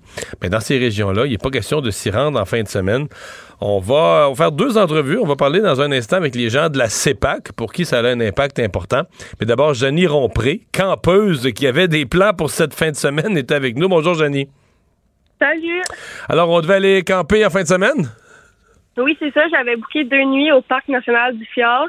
Puis on m'a appelé en montant pour me dire que ma première nuit allait être annulée parce qu'il y avait un feu, mais que le lendemain matin, j'étais censée encore y aller parce que pour eux, ils pensaient avoir euh, être capable de régler le problème. Mais finalement, ce matin, après 45 minutes d'attente de téléphone, on m'a dit que je pouvais toujours pas y aller puis que le parc allait fermer pour comme une durée qu'ils savaient pas encore à cause du feu puis qu'il fallait quitter. Fait que il y avait beaucoup de demandes de, de camping, fait qu'il y avait plus aucune place dans les campings alentours, tout le monde fermait. Ouais. Qu'est-ce qu'on vous dit? Parce que vous, est-ce que c'était payé à l'avance? Oui, c'est ça. Ça fait deux mois qu'on avait réservé. Puis quand on avait réservé, il restait que trois places au camping. Fait que c'est déjà complet. C'est déjà quasiment plein, ouais. Ouais, fait que c'est pour ça que quand ils nous ont dit vous allez devoir quitter à cause du feu, vous pouvez pas venir ici, on a dû se trouver une autre place. Mais vu que tout le monde fait, se faisait appeler qu'il y avait un feu et qu'ils pouvaient pas y aller, il y avait plus de place nulle part dans tous les autres campings alentours parce que tous les autres commençaient aussi à fermer à cause du feu. Ouais. Euh, ça vous euh, ça vous dit quoi? Décevant, mais bon, je comprends qu'on peut pas on peut pas se mettre sa, sa, sa, santé en danger non plus ou sa vie en danger. Ouais, non, c'est ça. Fait que on a décidé de quitter la région, puis on va y retourner une autre fois parce que là, toutes les places étaient fermées, puis ça disait que c'était dangereux de rester dans les forêts parce que ça il faisait tellement chaud que le feu peut se propager. Fait que on a Est-ce que vous étiez en mesure de voir au loin euh, les, les, la fumée, l'effet du feu? Ouais. Ben, on a réussi en dernière minute d'avoir un petit camping à Jonquière. Puis le coucher de soleil, il était orange, puis il y avait de la fumée au loin. La lune était vraiment orange. On s'est dit que c'était sûrement le feu du loin. Là. Ben, on vous souhaite de pouvoir reprendre ce voyage de, de, de camping, euh, mais je pense que c'est le cas de c'est le cas en fin de semaine là, de milliers et de milliers de campeurs, de pêcheurs, de villégiateurs, d'amateurs de, de, randonnée en forêt ou de vélo de montagne en forêt. Euh, tout ce qui est dans la région, la Haute-Matawini, euh, la Côte-Nord, le Saguenay-Lac-Saint-Jean, plusieurs régions du Québec. Euh, c'est on, on oublie ça. Merci beaucoup d'avoir été là. Et on enchaîne euh, tout de suite avec Simon Boivin, responsable des relations avec les médias à la CEPAC, la Société des établissements de plein air du Québec. Euh, Monsieur Boivin, bonjour. Bonjour, M. Dumont. Oui, sept régions euh, qui sont où la, les zones forestières sont fermées, ce sont des régions où la CEPAC est présente, là. Oui, euh, exactement. L'arrêté ministériel qui a été signé ce matin par la ministre des Forêts fait en sorte qu'aujourd'hui, nous, on a dû fermer deux établissements. Là. Un qui est la réserve phonique d'Achouap-Mouchouane, qui est juste euh, nord-ouest du, du, lac Saint-Jean, en direction de Chibougamau, et la réserve euh, phonique de Port-Cartier-Sept-Îles, qui sont fermées, donc dont les gens doivent être évacués, là, puis les séjours qu'il aurait pu y avoir dans les les prochains jours là, ont dû être annulés. Évidemment, les, les, clients vont être compensés. Parce que ce sont des il y a des hébergements à ces endroits-là, donc euh, tout était tout était réservé. Exactement. Euh, C'était pas euh, le, le, plus gros de la saison à l'heure actuelle, donc ça touche pas une tonne de personnes, mais néanmoins, encore une fois, euh, les, clients, les, les, employés, puis ceux qui étaient à venir pour les prochains jours, nécessairement, nécessairement, il y a un impact sur eux. Puis nous de notre côté, ben, on, on suit la, la situation, puis s'il advient que, que, que le, le, gouvernement demande d'élargir les zones d'interdiction, puis que ça a un impact justement sur d'autres établissements chez nous, ben bien évidemment, on va se on va s'y conformer là, compte tenu de la, la situation qu'il y a cours présentement. Est-ce que vous, dans, dans ces cas-là, est-ce que vous remboursez les gens ou est-ce que vous leur donnez un crédit sur une euh, sur un séjour ultérieur? Oui, ben dans des cas comme ceux-là, euh, il, il, aurait offert dans un premier temps soit de reporter, de créditer ou de rembourser le séjour. C'est un peu la même chose qu'on avait fait pendant la COVID lorsque les gens, c'était pas leur faute. Ils pouvaient pas euh, se, se- on pouvait pas honorer leur réservation, donc on leur offrait euh, de la même façon ce, ce- ce genre de modalité-là. Et euh, compte tenu dans le contexte où justement le premier ministre du Québec aussi dit euh, recommande et demande aux gens de ne pas aller en forêt, euh, on offre aussi ce, ce type de modalité-là pour les gens qui auraient des séjours dans d'autres euh, établissements de la CEPAC et qui seraient pas confortables d'a- d'aller les vivre, qui préféreraient, euh, dans le contexte, euh, Ben, vous, vous comprenez bien que je vais vous en parler, là, des régions qui ne sont pas visées par une, une fermeture complète de la zone forestière, mais où quand même, là, on est en état d'alerte, on dit aux gens d'être extrêmement prudents en forêt, pas faire de feu. Euh, comment la CEPAC, est-ce qu'il y a des mesures particulières? Comment la CEPAC gère euh, la, la situation? Comment on s'assure qu'il n'y aura pas de... Tu sais, c'est tentant, là, quand tu es dans un camping, il y a un petit feu avant de se coucher, là, comment on gère ça? Ben, plusieurs, euh, plusieurs choses. Dans un premier temps, comme je vous dis, on, on modifie nos modalités pour faire en sorte que les gens qui, euh, qui voudraient suivre la recommandation du premier ministre là, soient pas pénalisés financièrement pour le faire, mais sinon, les gens qui, en toute connaissance de cause, décident d'aller dans des territoires où c'est, c'est pas interdit d'accéder, nous, bien évidemment, dès lors qu'il y a une interdiction de feu à ciel ouvert chez nous, la vente de bois s'arrête. On a des gardes-parcs patrouilleurs qui font des rondes sur le terrain pour s'assurer que non seulement l'interdiction de, feu est respectée, mais aussi pour marteler là, les messages de, de, de prévention puis de sensibilisation, là, par exemple pour les, les fumeurs à, à bien disposer de leur mégot, à faire attention à comment on utilise nos, nos appareils de cuisson. D'autre part, pour nos employés, on a aussi passé la, la consigne là, de, de ne pas euh, réaliser de tâches euh, en, en forêt qui nécessitent des appareils euh, motorisés, là, comme des tronçonneuses, euh, limiter au maximum l'utilisation d'un VTT, par exemple. Donc, euh, c'est le genre de choses qui sont euh, qui sont en place présentement là, pour euh, pour euh, dans les établissements. Eh bien, on va se souhaiter que tout ça rentre dans l'ordre, dans les meilleurs délais. Simon Boivin, merci d'avoir été là. Merci beaucoup pour l'invitation, M. Dumont. Casse-tête, devinette, mots croisés. Mario Dumont a la solution à tout. Un adolescent de 17 ans poignardé. Une autre femme assassinée. Il est visé par des allégations d'inconduite sexuelle. Les formations politiques s'arrachent le vote des familles. Comment faire fructifier votre argent sans risque? Savoir et comprendre les plus récentes nouvelles qui nous touchent. Tout savoir en 24 minutes. Avec Alexandre Morin-Villouellette et Mario Dumont. En manchette dans cet épisode, état d'urgence à Sept-Îles, au moins 10 000 personnes évacuées alors qu'on demande l'assistance de l'armée canadienne pour venir aider le Québec. Jasmin Roy est poursuivi pour 500 000 par un homme qui l'accuse d'agression sexuelle. Le gouvernement Legault ordonne l'annulation d'un événement anti-avortement à Québec et meurtre d'un Saguenéen au Mexique, un suspect formellement accusé. Tout savoir en 24 minutes. Tout savoir en 24 minutes. Bienvenue à Tout savoir en 24 minutes. Bonjour Mario. Bonjour. Alors, c'est ces feux de forêt qui sont extrêmement suivis aujourd'hui au Québec après que l'entièreté ou presque là, du Québec en ait subi les contre-coups hier, là, même si c'est loin, sur la rive nord là, pour certaines personnes, que se déroulent les énormes feux de forêt. Hier, 250 000 Québécois étaient sans électricité alors que le service s'est rétabli là, au courant de la journée d'hier et ce matin, alors que des incendies font rage, plus de 130 incendies qui brûlent toujours, qui sont en cours et qui sont combattus, Mario, par beaucoup d'effectifs, là, des effectifs qui ont été rappelés d'un peu partout. Là. Du- Ouais, parce qu'on avait prêté du monde en Alberta, là, ils sont revenus à la maison. Là. Ouais, exactement. là. La Société de protection des forêts contre le feu, la SOPFEU, eux sont tous rapatriés au Québec et ils combattent plusieurs de ces incendies, mais on est allé chercher d'autres aides aussi. On a demandé au Mexique, aux États-Unis, au Portugal de prêter de leur force incendie, parce qu'il y a toujours échange là, dans ces, euh, dans ces événements-là. On aide, nous, ici au Québec, les gens qui sont ailleurs et les gens d'ailleurs viennent également nous aider lorsqu'on Mais que le Québec demande l'aide du Portugal, du Mexique, moi, je, ben, écoute, peut-être que je suis pas au courant, mais ça fait longtemps que c'est pas arrivé si c'est pas une première. J'ai pas souvenir récent d'avoir, en tout cas depuis que je travaille dans les médias, d'avoir annoncé cette nouvelle-là. Donc ça dit quand même que là, on a, on a plein les bras. Puis c'est pas parce qu'au Québec on est désorganisé, on a les meilleurs avions, euh, citernes. Bon, on est- on est des modèles, là, Ouais, dans ouais, la SOPFEU, on est organisé, mais là on en a plein les bras. Ouais, on en a plein les bras. Ça a forcé l'évacuation d'au moins 10 000 personnes à Sept-Îles, 1000 personnes du côté de Chapet également. Qui ont été évacués, certaines manières préventives, mais d'autres parce qu'on a peur que le feu se rende jusqu'à leur résidence. Donc, c'est la police qui a été chargée d'évacuer les gens dans des centres d'hébergement qui ont été ouverts un peu partout sur la côte nord. Mais on dit qu'il y a encore au moins entre 2000, 3000 personnes qui ont toujours besoin d'hébergement sur ces 10 000-là. On demande aux familles, aux amis de ces personnes qui ont dû être déplacées de, de bien vouloir les accueillir parce qu'on en a plein les bras. Vraiment, Mario, c'est les termes qui sont utiles dans cette situation aussi de retenir.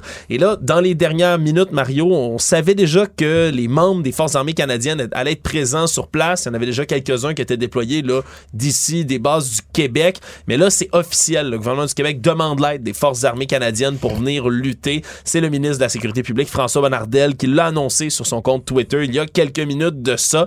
Il dit qu'il y a une belle collaboration en ce moment et qu'on va obtenir de l'aide pour le- lutter contre les feux de forêt. On comprend que c'est pas l'armée là, qui va aller se battre directement contre les flammes, mais qui vont aider là, à Non, on, a, coordonner. on là. a besoin de bras, là. On a... Ouais, on a besoin de toute l'aide qu'on va pouvoir aller chercher pour combattre là, des feux de forêt. Puis ça donne lieu aussi, Mario, à toutes sortes de belles, euh, de belles histoires, de beaux exemples de solidarité et d'entraide au sein des citoyens eux-mêmes. Il y a d'ailleurs un refuge pour animaux de Shibugamo maintenant qui accueille les animaux des réfugiés, des gens qui en ont plein les bras, qui ont de la difficulté, par exemple, à prendre soin de, leur- de leurs animaux, là, alors qu'ils ont dû quitter Ouais, parce qu'il y rapidement en a qui ont été évacués vers des campings, il y en a qui sont allés vivre chez de la parenté. C'est pas toujours facile d'amener l'animal avec soi. Là. Non, surtout quand c'est un centre, par exemple, là, dans un aréna qui est d'urgence, c'est difficile d'avoir. Dans certains cas, on parle de lapins, de poules, Mario, là, des Bon, animaux bon. domestiques qui ont été euh, qui ont été ramassés, puis dans le refuge, le monde parallèle, par exemple, à Shibugamo. Mais on a fait de la place, on a libéré des locaux, on a demandé de l'aide de bénévoles pour venir prendre soin de tout type d'animaux. Donc l'entraide va bon train en ce moment. Mais c'est sûr, que c'est une situation qui est extrêmement stressante là, pour les gens sur la côte nord, puis d'exiger comme ça que les gens quittent leur domicile, partent. On peut imaginer un peu l'état d'esprit dans lequel ils se trouvent là, à ce moment-là. Et une des décisions, tu as parlé de l'armée là, qui a été euh, réclamée là, en, en après-midi, mais ce matin, le gouvernement du Québec avait aussi voté un décret pour fermer sept zones forestières. En fait, tout ce qui est au nord du Québec, de la, de la Haute-Matawini, le nord de la Nodière, le, le- le nord de Latuc, euh, le Saguenay-Lac-Saint-Jean, la Côte-Nord, euh, donc plusieurs régions où euh, on ferme la zone forestière, ce qui veut dire que les gens qui ont un chalet, euh, les pourvoiries, pêche, euh, toutes les activités fa- en forêt, euh, c'est arrêté. Les, les opérations forestières pour les gens qui travaillent bûcherons ou autres opérations forestières, ça c'était déjà arrêté depuis quelques jours, mais vraiment, on veut plus de monde en forêt là, dans ces secteurs-là, à la fois parce qu'on a peur qu'ils déclenchent un incendie bien involontairement. On dit même les, les, les scies à chaîne, ces équipements-là, la moindre étincelle à ce moment-ci d'un équipement, d'un- échappement de véhicule,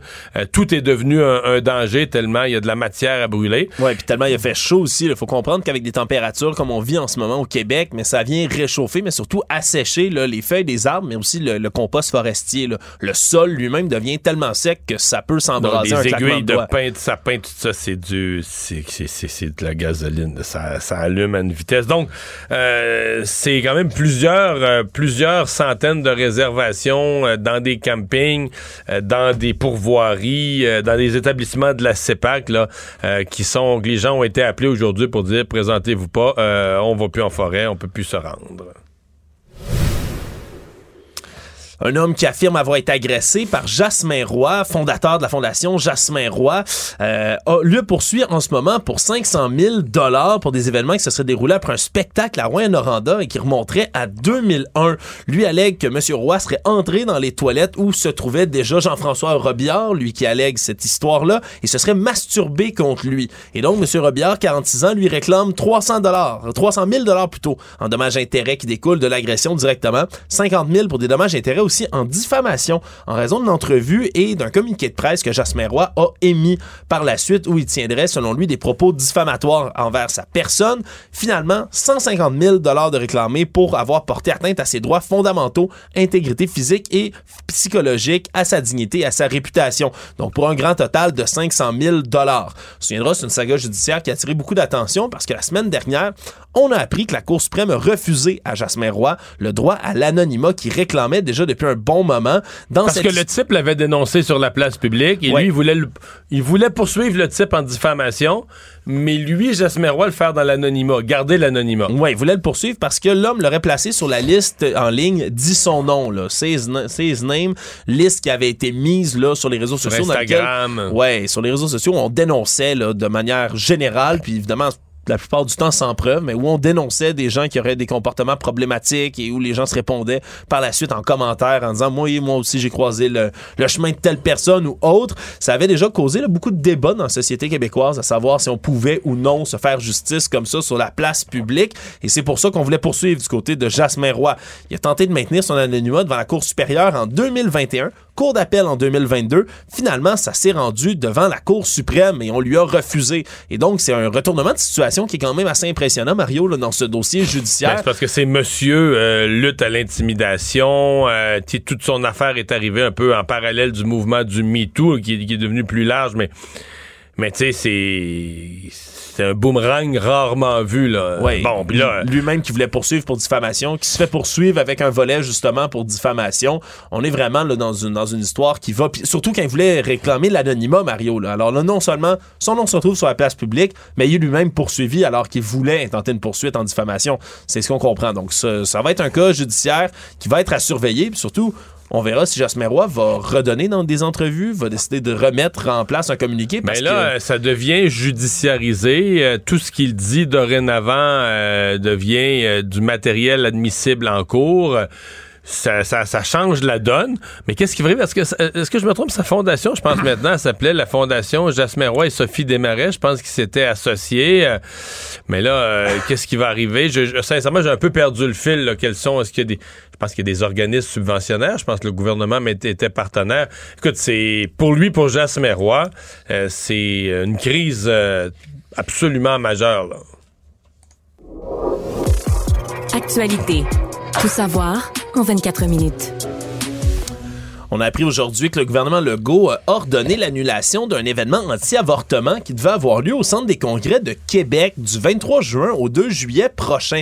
Un événement qui était baptisé Rallye Foi, Feu et Liberté, qui était organisé par Harvest Ministries International, qui est un promoteur qui est basé à Kelowna, en Colombie-Britannique. On parle d'à peu près 1000 personnes par jour qui devaient se rassembler. Mais c'est surtout que c'est un événement, quand on parle de foi, feu et liberté, un événement qui est anti-avortement, donc qui, qui va militer contre le droit des femmes à bénéficier de l'avortement ici au Québec. Et quand on a eu vent de tout ça, la ministre du Tourisme, Caroline Proux, a exigé là, que son cabinet intervienne pour en annuler l'événement directement, dès qu'elle en a eu vent.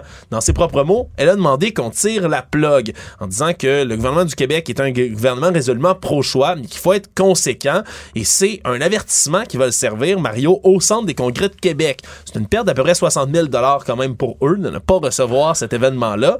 Et là, on intervient puis on dit, ben, pour les centres des congrès de Québec, palais de congrès de Montréal, Parc olympique, on n'en veut pas de ce genre d'événement-là. Message clair qui est passé par le gouvernement Legault, mais qui est quand même inhabituel, Mario, de voir ben, un gouvernement sans Moi, j'avoue que je suis un peu étonné, c'est-à-dire qu'on est quand même euh, dans un pays de liberté d'association et d'expression. Euh, toutes sortes de gens.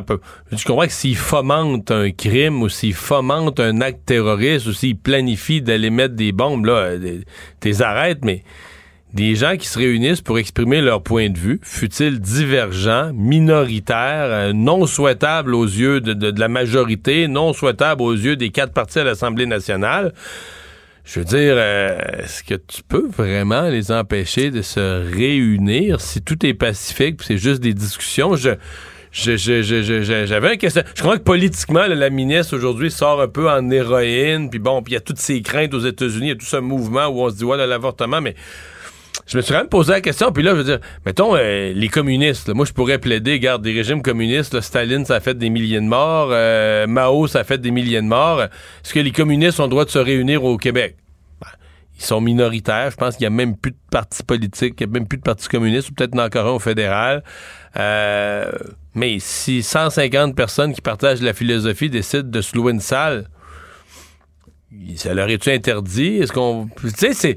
C'est comme là, t'as des points de vue minoritaires, extrêmes, complètement non souhaités et non souhaitables. Mais là, à partir du moment où tu fais le tri, ah ben là, ça, ça, on est contre ça, mais ça, on est trop, trop, trop, trop tellement contre ça que là, ils peuvent plus se réunir.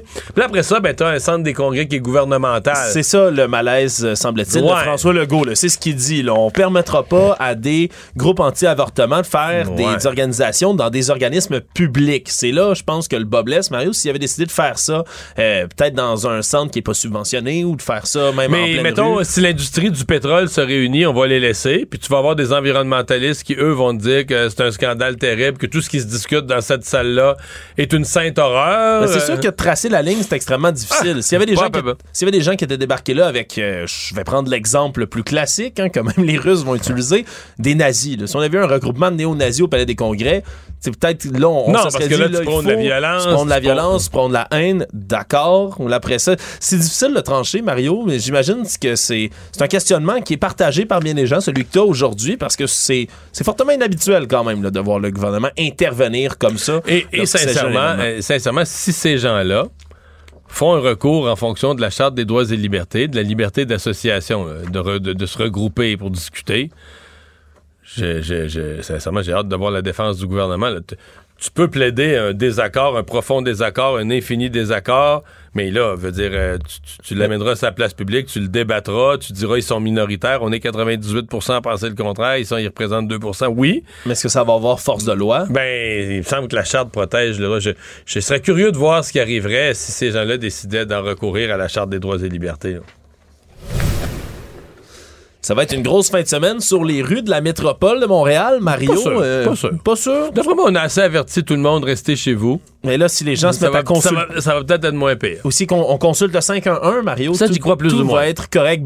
Écoute, t'es pas tout seul à pas y croire. C'est entre autres, là, selon l'expert en planification des transports de l'Université de Montréal, le Pierre Barrio, qui semble-t-il, c'est une fin de semaine difficile au point où lui dit aux gens, vous ferez mieux de rester chez vous. Parce que là, va falloir s'armer de patience si on veut se déplacer en métropole de Montréal. Parce qu'il y a tous les chantiers en partant. Il y a tous les chantiers. Là. On parle, par exemple, ben, d'une fermeture d'une bretelle sur l'échangeur Saint-Pierre qui mène vers l'autoroute 20, la fermeture de la sortie 53 qui mène à l'autoroute 20 aussi, la fermeture de deux bretelles sur la 25 en direction sud, fermeture complète d'un tronçon de l'autoroute 13 dans le secteur de Chemédie à Laval. Après ça, on a tous les ponts qui sont à réfection également à Montréal, le pont et tunnel, le tunnel Ville-Marie entre autres, et on peut penser aussi au pont de l'île Tourte où il y a des rénovations, le pont Mercier où il y a des rénovations. Donc, on a beaucoup de travaux. Mais en plus de tout ça, en plus de tout ça, ben, il y a deux événements cyclistes qui vont avoir lieu à Montréal. Le premier, c'est vendredi soir, le Tour de la nuit qui va fermer là, toutes sortes de rues entre 19h30 et 20 et 23h30. Mais c'est parce qu'on boucle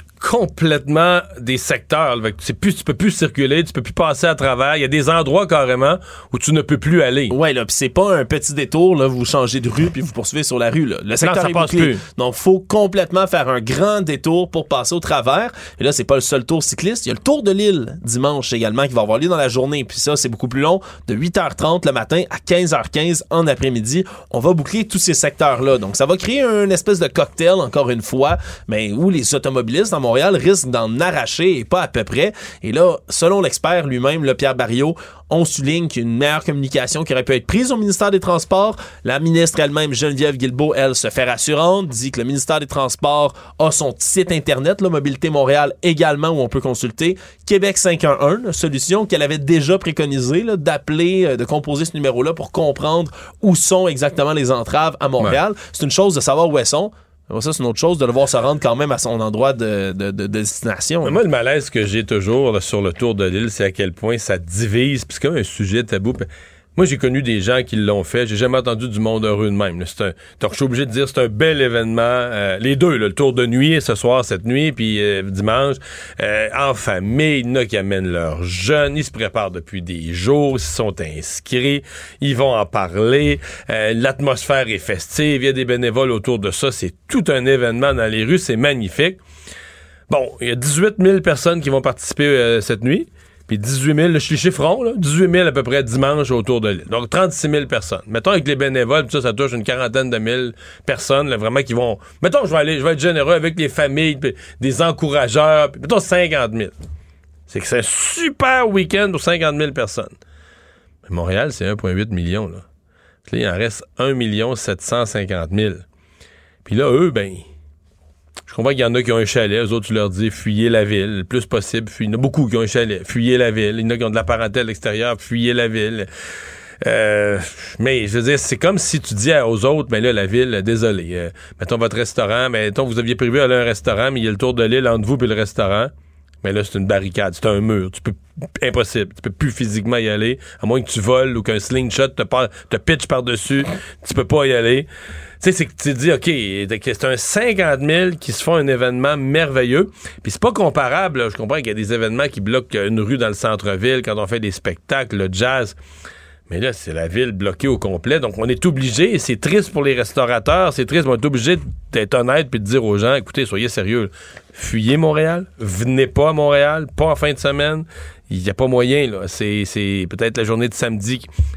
c'est, c'est, comme tu divises vraiment la population en deux. T'as la minorité qui y participe, super week-end, puis t'as le reste. Tout savoir en 24 minutes. On vivait encore dans différents aéroports du pays aujourd'hui, Mario, du côté d'Air Canada, de régler les problèmes là, qui résultent de ce problème informatique qui a eu lieu hier dans la journée. Mais ce matin, euh, c'était encore pas parfait, là. C'était pas parfait, c'était généreux, Mario. là. Même Ouais. en fin de matinée aujourd'hui, il y avait encore 81 vols d'Air Canada qui étaient retardés, 30 autres qui étaient encore annulés parce qu'il y a un effet de débordement là, qui se faisait encore sentir parce que il y a eu des retards et des annulations de plus de 500 vols hier. Trois quarts des voyages qui étaient prévus hier chez Air Canada ont dû être reportés ou annulés complètement et ça débordait donc aujourd'hui. C'est véritablement cette mise à niveau du système informatique qui est utilisé par Air Canada pour communiquer avec les avions puis surveiller leur performance, le poids et toutes sortes d'informations sur les passagers qui sont capitales pour qu'un avion puisse décoller en toute sécurité. Et donc, ça devient un deuxième problème informatique en peu de temps euh, quand même chez Air Canada Mario. On se souviendra, le 25 mai dernier, on a été forcé d'immobiliser des avions pendant à peu près une heure en raison d'un problème avec le même système, sans entraîner le retard d'à peu près la moitié des vols de la compagnie du 25 mai, justement. Et là, c'est revenu à la charge hier dans la journée. Donc, on a quand même là un autre problème informatique chez Air Canada. Beaucoup de gens qui sont mécontents. Puis on parle quand même là de problèmes informatiques qui frappaient neuf des aéroports les plus fréquentés du Canada, entre autres, mais à Toronto, à Montréal, à Vancouver et à Calgary. Donc, c'était pas, c'était loin d'être réglé aujourd'hui pour Air Canada. Puis les problèmes se poursuivent malheureusement pour les voyageurs. Économie.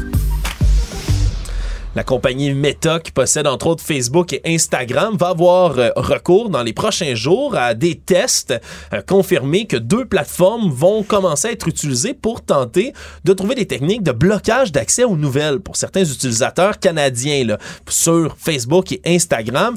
Technique qui pourrait s'étendre à toutes les plateformes et à tous les Canadiens si le projet de loi C-18 est adopté par Ottawa. Je rappelle, le projet de loi C-18, lui, vise à ce qu'il y ait une entente qui soit prise entre les grandes plateformes, les géants du web et les médias canadiens pour que le contenu d'information soit rémunéré, qu'on paye une certaine partie du contenu d'information, des nouvelles qui sont présentées sur les réseaux sociaux. Sauf que là, Meta utilise une technique qu'on pourrait qualifier presque d'intimidation, Mario, là, de blocage de nouvelles comme ça pour certains Canadiens, technique qui a déjà été utilisée là, dans certains pays qui ont voulu adopter des législations similaires. En gros, ces gens-là ne verront plus de nouvelles, ne pourront pas partager de nouvelles. Si quelqu'un d'autre partage des nouvelles, eux la, la verront pas passer. Ouais, ça va Euh, être comme si c'était invisible. C'est ça. Ça va être carrément bloqué pour eux. Et même, on me dit, parce que la page Facebook de TVA Nouvelles, prenons, je prends celle-là, mais tous les médias ont une page Facebook, en tout cas la plupart. La page Facebook de TVA Nouvelles va toujours exister. Mais les gens qui vont être visés par l'interdiction pourront plus aller dessus. Ils la verront pas. Ils la verront pas. Tout simplement. Ils pourront plus aller dessus. Euh, commentaire ou précision, parce que les gens se la posent la question, ils disent, Ah, est-ce que je vais recevoir, parce qu'on dit c'est à peu près dans le Canada, entre 1 et 5% des usagers. Donc, entre 250 000 et 1 250 000. C'est dans ce ordre de grandeur-là. Mettons, quelques centaines de milliers de gens qui vont être visés. Si vous en faites partie, si vous êtes tiré à cette loterie, ben vous le saurez pas. Il y a pas, vous recevrez pas, je veux dire, un message, un avertissement sur votre page Facebook disant vous êtes dans le test. Là. Ouais, au bout de quelques jours, Vous allez vous, défiler, ouais, ça. vous allez peut-être vous rendre compte, mais voyons, j'ai plus jamais de nouvelles. Tu sais, j'ai plus jamais. Tu sais, habituellement, je recevais des, des nouvelles du journal de Montréal, je recevais des nouvelles de la presse. Là, j'en reçois plus. Mais c'est juste la façon dont vous allez vous en rendre compte. Si vous n'êtes pas un consommateur d'informations puis que Facebook vous en envoie jamais parce que vous l'ouvrez jamais, vous les cliquez jamais, vous le saurez pas. Vous en rendrez même pas compte, c'est ça. Oui, alors on a qualifié évidemment là, tout ça de tactique d'intimidation du côté du gouvernement canadien, puis ça vaut la peine quand même de le dire. Le Meta a déjà menacé de faire exactement la même chose en Australie, qui voulait adopter une législation qui est extrêmement similaire, mais finalement était pas allé de l'avant. Donc est-ce qu'il s'agit simplement d'un bluff de Meta ou véritablement d'une mesure qui pourrait être appliquée à grande échelle si jamais le projet de loi C-18 devient une véritable loi. Tout ça, ça reste à voir. Le monde. Le suspect qui a été arrêté samedi dernier au Mexique a comparu aujourd'hui dans le dossier du meurtre de Victor Masson, Saguenay de 27 ans qui a été tué par balle pendant qu'il était en vacances justement au Mexique. L'homme du nom de Mario Sanguines, 24 ans, a été formellement accusé de meurtre. Et ce qui est intéressant dans cette histoire-là, c'est qu'on a, euh, lors de sa comparution, de la famille, des amis, du voisinage, porté justement au tribunal pour prendre sa défense, littéralement, affirmant qu'il est innocent. Son père a affirmé dans certains médias que c'est un homme sans histoire, qui est maintenant un plombier électricien, qui est innocent. Puis surtout, euh, on parle d'une personne en ce moment, d'un accusé, alors qu'il y a deux hommes et deux femmes, au total de quatre personnes, qui ont été impliquées dans l'altercation qui a mené justement à la mort de Monsieur Masson. Il y a seulement Monsieur Sanguinès jusqu'ici qui a été arrêté pour le moment. Va demeurer détenu en attendant le reste des procédures et on parle d'un délai de deux mois pour que cet homme-là puisse donc Ouais. Mais recomparaître devant la justice. c'est un test de crédibilité pour le Mexique.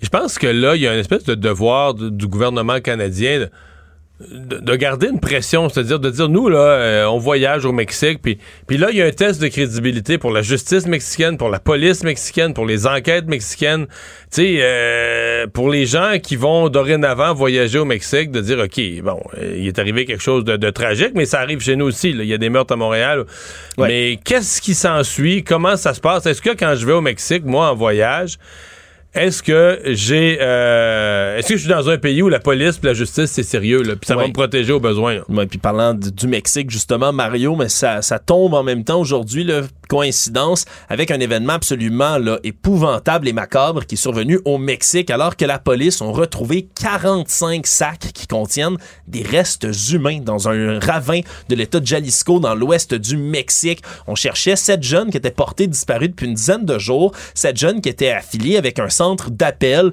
qui, selon certaines rumeurs, aurait pu avoir des liens avec le crime organisé. Et là, on a retrouvé justement des restes humains par dizaines dans le fond du ravin. On est encore en train d'extraire ces restes pour tenter d'en faire des analyses, mais c'est encore une fois là, un symptôme de toute la criminalité puis tous les meurtres et les disparitions qui sévissent malheureusement au Mexique. On parle là depuis 2006, euh, alors qu'on a déclenché l'opération militaire là, désormais célèbre ou tristement célèbre, dépendamment de comment on la considère, qui visait à lutter contre le narcotrafic. Depuis ce temps-là, 340 000 meurtres, 100 000 disparitions hein? au Mexique, là, surtout au niveau du crime organisé, mais des- de leur famille également, puis des gens qui les entourent. C'est vraiment énormément de violence, puis des découvertes macabres comme celle-là, ça le confirme malheureusement.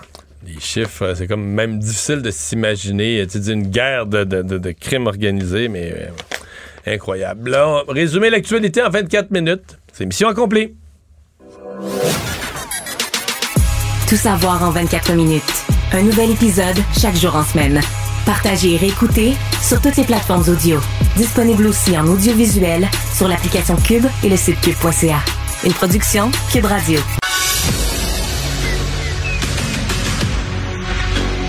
Emmanuel Latraverse. J'ai pas de problème philosophique avec ça. Mario Dumont. Est-ce que je peux me permettre une autre réflexion? La rencontre. Ça passe comme une lettre à la poste. Il se retrouve à enfoncer des portes ouvertes. La rencontre La Traverse Dumont. Bonjour Emmanuel. Bonjour. Alors, Michael Sebia qui faisait une première euh, tournée d'entrevue aujourd'hui, alors qu'il n'est même pas entré en poste officiellement. là. son, son affectation n'est pas encore officiellement commencée euh, chez Hydro-Québec. Euh, mais il m'a parlé ce matin sur les ondes de LCN. On a pu faire le tour des, des grands dossiers, là, des grands défis qui l'attendent chez Hydro. Qu'est-ce que t'en retiens? Ben, la première chose, c'est que j'ai adoré sa formule sur son indépendance. Les commandes ne sont pas la bonne façon de travailler avec moi. C'est comme, regardez là, j'ai 70 ans. J'ai été PDG de Bell, PDG de la Caisse, j'ai été sous-ministre à Ottawa. J'ai Hmm. vu neiger. Euh, je pense que ça envoie, le signal d'un homme qui a une grande confiance en lui, mais tu sais, qui, qui sait comment travailler avec des ministres, des cabinets de ministres, des premiers ministres, et donc qui connaît et qui comprend le tango qui vient avec ces relations-là entre l'indépendance d'un PDG, que ce soit à la Caisse ou à Hydro-Québec, objectivement, et euh, l'actionnaire, qui est le gouvernement, le premier ministre, et comment trouver des zones de confort, comment trouver, puis comment obtenir ce que lui veut pour obtenir ses objectifs à la tête d'Hydro-Québec. Je pense que moi, c'est la première chose qui m'est sautée aux yeux. La deuxième, c'est euh, à quel point euh, il parle d'une transformation de l'économie et une transformation sociale. Je pense qu'on sous-estime l'ampleur euh, du débat, de la conversation nationale qui va venir avec ce ce Hydro-Québec 2.0. Euh, tu sais, quand on parle de sobriété énergétique, quand on parle euh, de devoir investir pour créer des ouvrages, mettre à neuf les barrages, améliorer l'ent- l'entretien, c'est comme c'est Hydro-Québec, c'est une société d'État qui doit grandir en même temps qu'elle doit qu'elle doit nous inciter à rationaliser notre, usage. Ça va être, euh, ça va prendre un grand communicateur et un grand leader, je pense, pour être capable de mener euh, cette opération-là, qui est à la fois vraiment une opération économique, puis une opération sociale, parce que l'énergie, elle n'est pas sans fin. Alors, il va falloir qu'on ajuste nous-mêmes nos attentes face à Hydro-Québec, face à tr- notre usage d'électricité pas chère. Puis je pense que les gouvernements vont avoir à revoir leurs attentes en termes de profit, parce qu'un mot qu'il a utilisé beaucoup, c'est investir. Puis ça, ben, ça veut dire que l'argent, tu le prends, puis tu le mets dans des projets, que ce soit l'entretien des lignes, que ce soit la, modernisation des centrales, que ce soit la construction de nouveaux ouvrages, Ça qui va pas dans les poches du gouvernement, là. Non, effectivement. Euh, c'est c'est non, c'est tout un chantier. Il a l'air en être bien content, bien conscient, pardon, qu'il a du euh, du travail devant lui. Il a euh, entrouvert la porte. En fait, à la question, euh, il faut plus d'électricité. Bon, c'est une évidence. Et il dit, il faut être ouvert à tout. Il dit, lui, part avec l'idée que acheter de, de, de, de producteurs privés de l'éolien ou produire de l'éolien ou des nouveaux barrages, il faut être ouvert à tout. Et dans son ouvert à tout, il inclut euh, ben, la, la, la nouveauté là, qui est quand même dans la discussion partout, là, en Europe, en Ontario, ailleurs au Canada, euh, sur les ces nouvelles euh, centrales nucléaires ou ce qu'on appelle les, Les petits, c'est ça, les petits réacteurs nucléaires modulaires. C'est le terme. Donc on oublie ça, là, les gentillis, là, comme on a connu au Québec, c'est plus ça le nucléaire en 2023. Sauf que au Québec, le mot nucléaire, il est comme il est comme sorti de l'univers de considération, même s'il est réapparu ailleurs autour. On dirait qu'au Québec, nos esprits sont pas prêts à ça. Euh, non, parce qu'on n'avait pas besoin d'y réfléchir, parce qu'on était vrai. bercé par la certitude euh, de, de notre énergie propre euh, qui était disponible euh, sans fin grâce à nos barrages et à nos grands ouvrages hydroélectriques. Moi, je pense que c'est très habile pour lui de l'avoir glissé comme ça. Tu sais, pour- c'est comme un, c'est pas un ballon d'essai, mais il l'inclut dans la conversation. Il n'y a pas de controverse, là. Il s'en va pas construire des, mais il dit, il faut y réfléchir. Puis, la réalité, là, c'est que le jour où tu te défais du charbon, du gaz naturel, de toutes les énergies fossiles, là, tu vas-tu vraiment construire une ligne de transmission jusqu'à euh, jusqu'au nord du Québec? Jusqu'aux îles, jusqu'aux de îles de la. Madeleine? Non, mais jusqu'aux... Tu sais, je veux dire, à un moment donné, on est un territoire monumental avec des communautés très isolées dans un pays très froid qui ont besoin d'énergie et d'électricité. Donc, pardon, il faut envisager la capacité euh, de voir si c'est une option et une option viable. L'idée, c'est pas que ce l'est. Puis, en Ontario, où on n'a pas peur du nucléaire et où c'est un, un élément important du bouquet énergétique, je pense, ça fait longtemps que cette réflexion-là euh, a lieu sur ces centrales modulaires-là, justement parce qu'on y voit pas une réponse pour les marchés très denses comme des villes, des banlieues, des lieux de villégiature, mais justement pour les communautés isolées, les communautés dans le nord ou les projets d'exploitation euh, minière, par exemple, qui sont très isolés euh, et où cette technologie-là euh, pourrait offrir une solution, justement. C'est la raison d'ailleurs pour laquelle il y a des, grands chantiers de recherche qui ont lieu autour de ça au Canada, donc à moins que je ne m'abuse, mais certainement en Ontario, et je crois même que le Québec fait partie de ces travaux-là avec l'Ontario, justement. Fait peut-être que dans le fond, la réflexion est plus avancée qu'on le pense, mais c'est parce que c'est tellement un grand tabou au Québec. Ouais. Euh, petit élément euh, en fin d'entrevue. Euh, qui m'a amené, puis, puis après coup, je me suis rendu compte que je me suis rendu compte que c'était probablement plus important qu'on pense pour lui. Parce qu'il y a, il y a des nationalistes au Québec qui ont chiqué un petit peu de Guinée quand il a été nommé, puis tu sais, avec des sous-entendus, je, les résume platement, mais quasiment... Ben, il n'y a pas de sous-entendu, on l'a appelé l'Ontarien, Michael Sebia. Ben ouais. Ouais, quelqu'un a dit ça, mais d'autres en voulant dire c'est un anglais, puis on y donne Hydro-Québec, puis tu assez l'espèce de il est-tu assez québécois pour diriger Hydro-Québec? Euh, là-dessus euh, sa réponse a été formelle hein. il a rappelé que même même fonctionnaire là, le même haut fonctionnaire à Ottawa ces derniers mois euh, aux finances à Ottawa, sa maison est à Montréal, sa conjointe restait à Montréal, il faisait le voyagement à Ottawa Montréal, il allait travailler trois quatre jours, il revenait, mais j'ai senti qu'il tenait à dire ça que ça faisait du bien de le dire pour, pour répondre. c'est important, moi, je pense qu'il a dit. Il a dit, je suis Montréalais, je crois. Je suis québécois, je crois. Genre, allez-vous vraiment oser me dire que je suis pas québécois puis que je suis pas montréalais? Euh, C'est un homme qui a fait une partie importante de sa carrière à Montréal, qui parle un français absolument impeccable et objectivement un meilleur français que bien des gens euh, au Québec qui osent lui faire des procès euh, d'intention. Moi, j'ai trouvé que c'était nécessaire, que c'était très habile la façon dont il l'a fait, mais j'ai trouvé ça malheureux qu'il ait à le faire.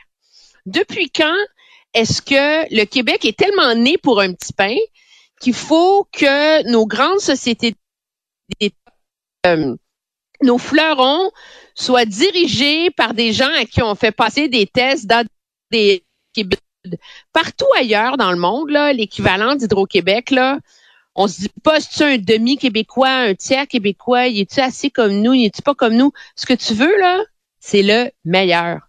C'est qui le meilleur gars dans le monde pour venir faire cette job-là? Euh, et, euh, et je trouve ça malheureux qu'il y ait ce réflexe-là au Québec. Euh, puis pour faire un parallèle, là, euh, euh, Air, France, qui est quand même le plus grand fleuron de l'industrie aérospatiale en France, là, on n'a pas dit ça prend absolument un Français qui est allé à Sciences Po et qui a étudié à HEC ou qui a fait l'INA et bla Non, on est allé chercher le PDG d'Air Canada, qui est un anglo qui parlait pas français. La différence, c'est que lui, en arrivant à Paris, il a appris le français, mais ils sont allés celui qui trouvait être le meilleur. Euh, et, on n'a pas fait ce genre de procès-là. Je pense que si le Québec veut euh, pouvoir prétendre être une grande société et être un leader et avoir euh, être un grand modèle, ben il faut se sortir de cette mentalité là de clocher là. Meta, euh, ce, géant propriétaire de Facebook et Instagram, avait toujours euh, dit euh, si vous allez de l'avant avec la loi C-18, nous on va boycotter, on va couper le, fil, on va couper les nouvelles sur notre, notre plateforme. projet de loi qui est passé à la Chambre des communes, rendu en fin d'études, en études avancées au Sénat.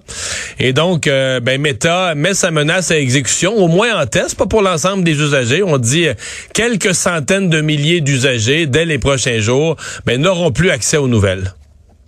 Oui, donc euh, si vous êtes par exemple abonné au Journal Montréal ou à Cube Radio, ben les textes de nouvelles de Cube, Journal Montréal n'apparaîtront plus sur les fils nouvelles de ces gens-là. Donc c'est des tests parce qu'en termes d'algorithme et de proclamation, c'est très euh, c'est très compliqué. Moi, je suis pas surprise. Euh, Facebook a fait exactement la même chose en Australie pour forcer la main du gouvernement et négocier une entente qui lui convenait davantage pour avoir les moyens de se soustraire à la loi comme mis en œuvre le gouvernement en Australie. Et objectivement, en Australie, Facebook n'a pas gagné sur toute la ligne, mais a gagné sur des points importants. Donc, on peut pas se surprendre que euh, Facebook fasse ça ici. Et moi, je comprends le ministre. Je veux bien que le ministre Pablo Rodriguez déchire sa chemise, s'indigne, dire c'est dégoûtant. C'est très facile de détester Facebook. Euh, c'est très facile de détester Meta. Mais là, plus le temps avance, premièrement, plus il y a un espace qui se crée dans l'espace public pour des vraies critiques à l'égard de ce projet de loi-là. Euh, c'est pas vrai qu'il y a un appui unanime. Euh, le, l'éditeur du Globe and Mail dit que c'est une menace à l'indépendance euh, des médias. Il y a plein de petits médias au Canada qui n'aiment pas ce projet de loi-là, qui trouvent qu'il est mal ficelé. Mais la réalité, c'est que si vraiment le Sénat l'adopte, ce projet de loi-là, on peut se leurrer, là, Google et Facebook, ils vont la mettre à exécution, leur menace. Et là, il va faire quoi, le gouvernement? Parce que s'ils la mettent là, mais en péril la survie de dizaines, voire de centaines de médias au Canada. Parce que, veut, veut pas, Facebook, c'est l'autoroute qui amène des lecteurs sur nos contenus les gens, il y a, toi et moi là, tu sais, qui ont des applis avec tous les médias, puis moi je lis les médias en allant sur l'appli du Journal Montréal, l'appli du Globe and Mail, l'appli de la presse, l'appli de ci. La majorité des gens, ils vont lire des, des articles de presse sur leur fil Facebook, ils, ça, ça, leur est proposé, ils cliquent et vont le voir. Et donc, c'est ce qui génère le trafic sur les sites web des médias. Si les médias canadiens perdent cette chance-là d'attirer des lecteurs, c'est leurs revenus qui vont fondre comme neige au, soleil et c'est leur survie qui va être mise en péril. Alors, moi, je veux bien que le ministre euh, Pablo Rodriguez déchire sa chemise, là, mais j'espère très fortement qu'il est en train d'accoucher d'un plan B. Ouais. Mais j'ai l'impression qu'il y, y, a un bras de fer qui joue là, dans ce cas-ci au plus haut euh, au plus haut niveau pendant que le Sénat euh, étudie très lentement la, la, fin du, du projet. Emmanuel, merci et bonne fin de semaine. Bonne fin de semaine à lundi, Mario.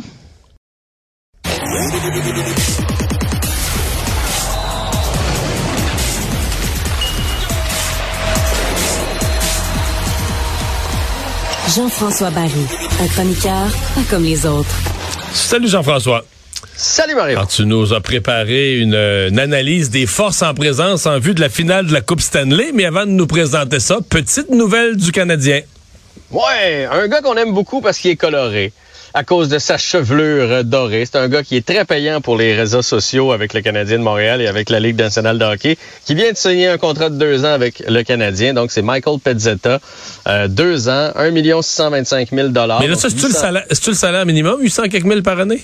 Ouais, il est, je pense que c'est 750. Fait que oui, il est au, il est au salaire euh, minimum.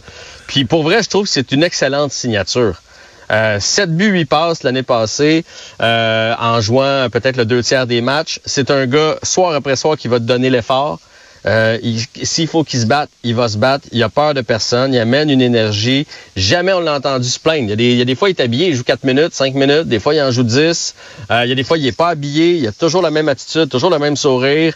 Puis je trouve que ça envoie un bon message à des gars comme Gourianov, par exemple, qu'on sait toujours pas ce qui va arriver avec, qui ont pas d'œuvre du Canadien de Montréal, de dire, regarde, nous autres, là. Lui, il arrive toujours avec la même attitude. Il se traîne les pieds, pas l'air intéressé. en plein ça. Nous autres, avec le Canadien, on veut des vrais, on veut des gars qui sont fiers de jouer pour notre équipe, puis tout ça. Puis tu sais, si jamais il y a un jeune qui se pointe, là, puis qui est meilleur que Pezzetta d'ici les deux prochaines années, ben, ou bien tu le laisses comme 13e attaquant, ou à la limite, tu le retournes à Laval à 800 000 c'est pas la, c'est pas la fin du monde. Fait que moi, je suis bien content pour Pezzetta qui a travaillé fort, puis je trouve que c'est une belle addition pour le Canadien. Quand on parle de joueurs de quatrième trio de formation, lui, c'en est un. Il accepte son rôle. Il est heureux là-dedans. Alors, très belle signature pour euh, Pezzetta. Mais ça remplace pas celle de Caulfield. C'est non, non, c'est celle-là qu'on attend. Bon, euh, Canadien, donc, euh, Canadien n'est pas de la finale de la Coupe Stanley hein, cette ben année. Non, ben non. Euh, les Knights et euh, les Panthers, ça commence demain soir.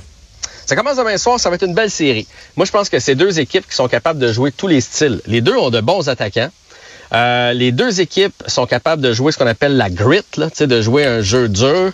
Euh, ils ont des gars, des, gros physiques, des gros bonhommes. Ils ont d'excellents marqueurs.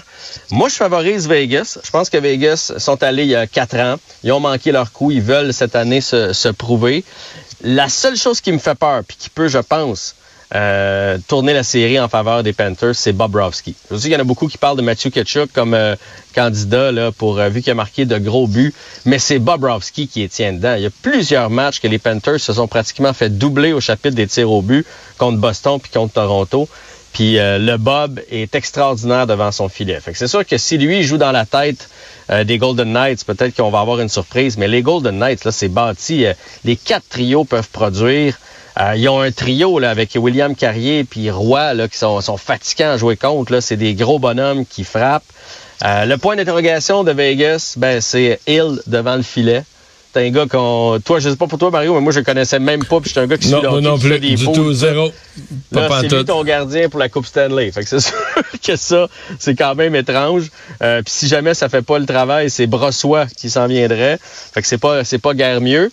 J'ai hâte de voir aussi pour le premier match demain. Mais, la- mais Hill, il, il a fait le travail. Les derniers matchs, là, et même il y a blanchissage, il a fait le travail.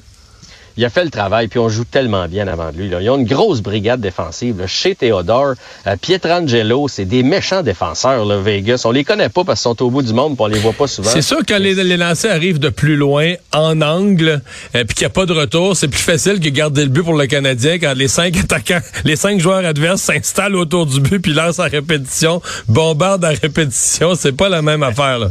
Exactement. On joue super bien avant de lui. Puis il y a un gars là, tu sais, qu'on a beaucoup, beaucoup, beaucoup chialé contre. Euh, puis pe- peut-être parfois à travers notre chapeau parce qu'on n'est pas d'investisseurs. On a toujours dit de Jack Eichel, mauvaise attitude. C'est un gars qui s'il gagnera jamais rien. Ah, il livre la marchandise depuis le début des séries pour les euh, Golden Knights de Vegas. Il est extraordinaire. La majorité des jeux partent de son côté. Sur l'avantage numérique, il est bon aussi. Mais ça va être une bonne série. Euh, ça va jouer, ça va jouer serré. Euh, il va il avoir de bonnes mises en échec qui vont se donner. Ça va être une excellente série. Puis on va souhaiter que Marchesso, je l'ai raconté ce matin, mais tu sais que Marchesso, là, c'est un produit des Panthers qui ont échangé lors du repêchage d'expansion.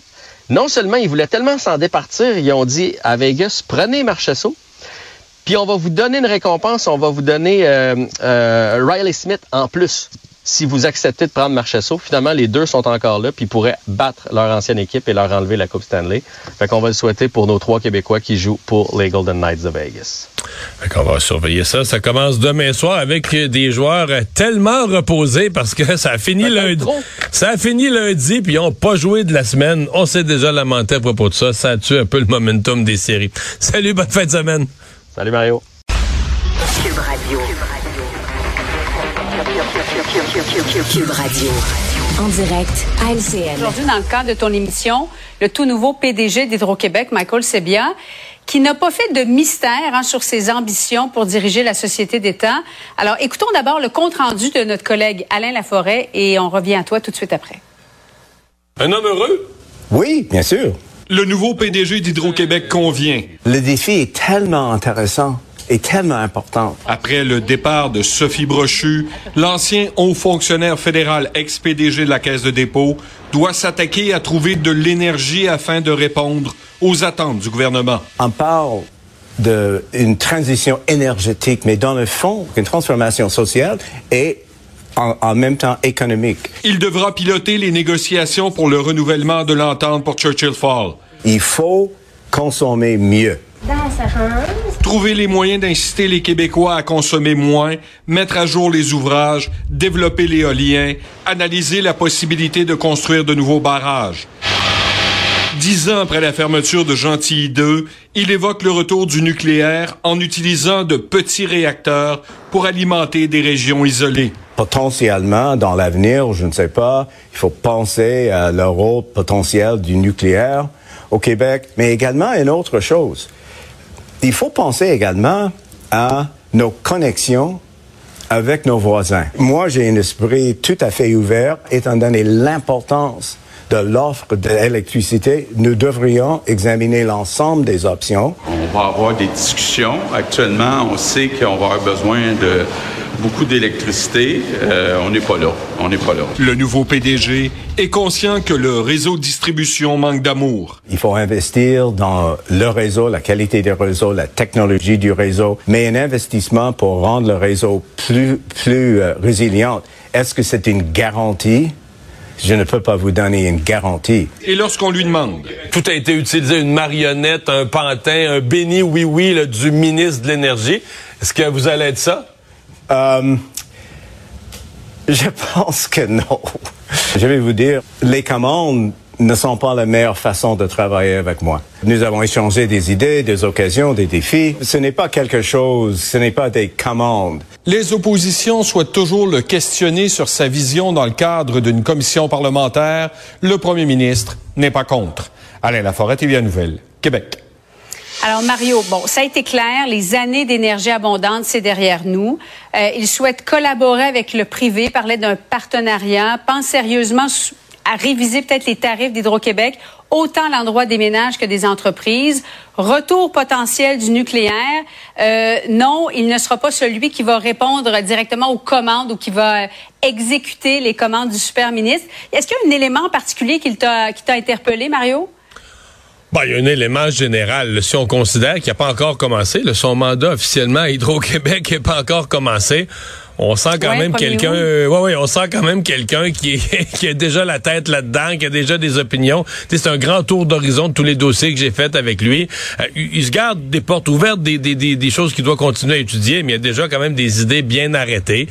Euh, je pense qu'aussi on sent on a ri de ça un peu mais c'est pas quelqu'un qui va se faire mener par le bout du nez là, ni par le ministre de l'énergie ni par le gouvernement. En même temps il a l'expérience. Il a été à caisse de dépôt. Il fallait qu'il réponde à la ministre mm. des finances mais sans prendre des commandes. Il était sous-ministre aux Finances, donc il sait, il sait comment diriger, puis être le boss de sa boîte, mais en respectant l'actionnaire principal, en, en transigeant avec le gouvernement. Euh, évidemment, il y, a une chose où il a été très prudent, et plus les jours passent, plus on l'entend. Dans le milieu des affaires montréalais, c'est ce que beaucoup de gens pensent, mm-hmm. que un des mandats. Il est un fin négociateur, très respecté au Canada anglais. Puis lui-même, bon, évidemment, sa langue première, sa langue maternelle, c'est l'anglais. On pense qu'il pourrait jouer un rôle clé dans ces négociations cruciales où des milliards de dollars sont en jeu sur des décennies avec Terre-Neuve, la fameuse entente à renégocier mhm. de Churchill Falls. François Legault, il trouve ça, est allé sur place à Terre-Neuve il y a quelques mois, euh, dîner en tête à tête avec le premier ministre, essayer de calmer la colère des Terre-Neuviens parce que, euh, tu sais, le Québec va avoir moins le gros bout du bâton à la prochaine négociation. Donc, euh, ça, je pense que ça fait aussi partie des, des, des, talents qu'on attend de, de Michael Sebia. Mais tu sais, il y a du pain sur la planche, on se comprend, là. Justement, tout ça pour augmenter l'offre, Mario, mais c'est jamais clair. Et on, on vient d'entendre dans le reportage d'Alain Laforêt, le premier ministre, dire c'est encore trop tôt euh, pour d'éventuels barrages. Mais comment est-ce que le, le, Québec et Hydro-Québec va pouvoir augmenter l'offre d'électricité?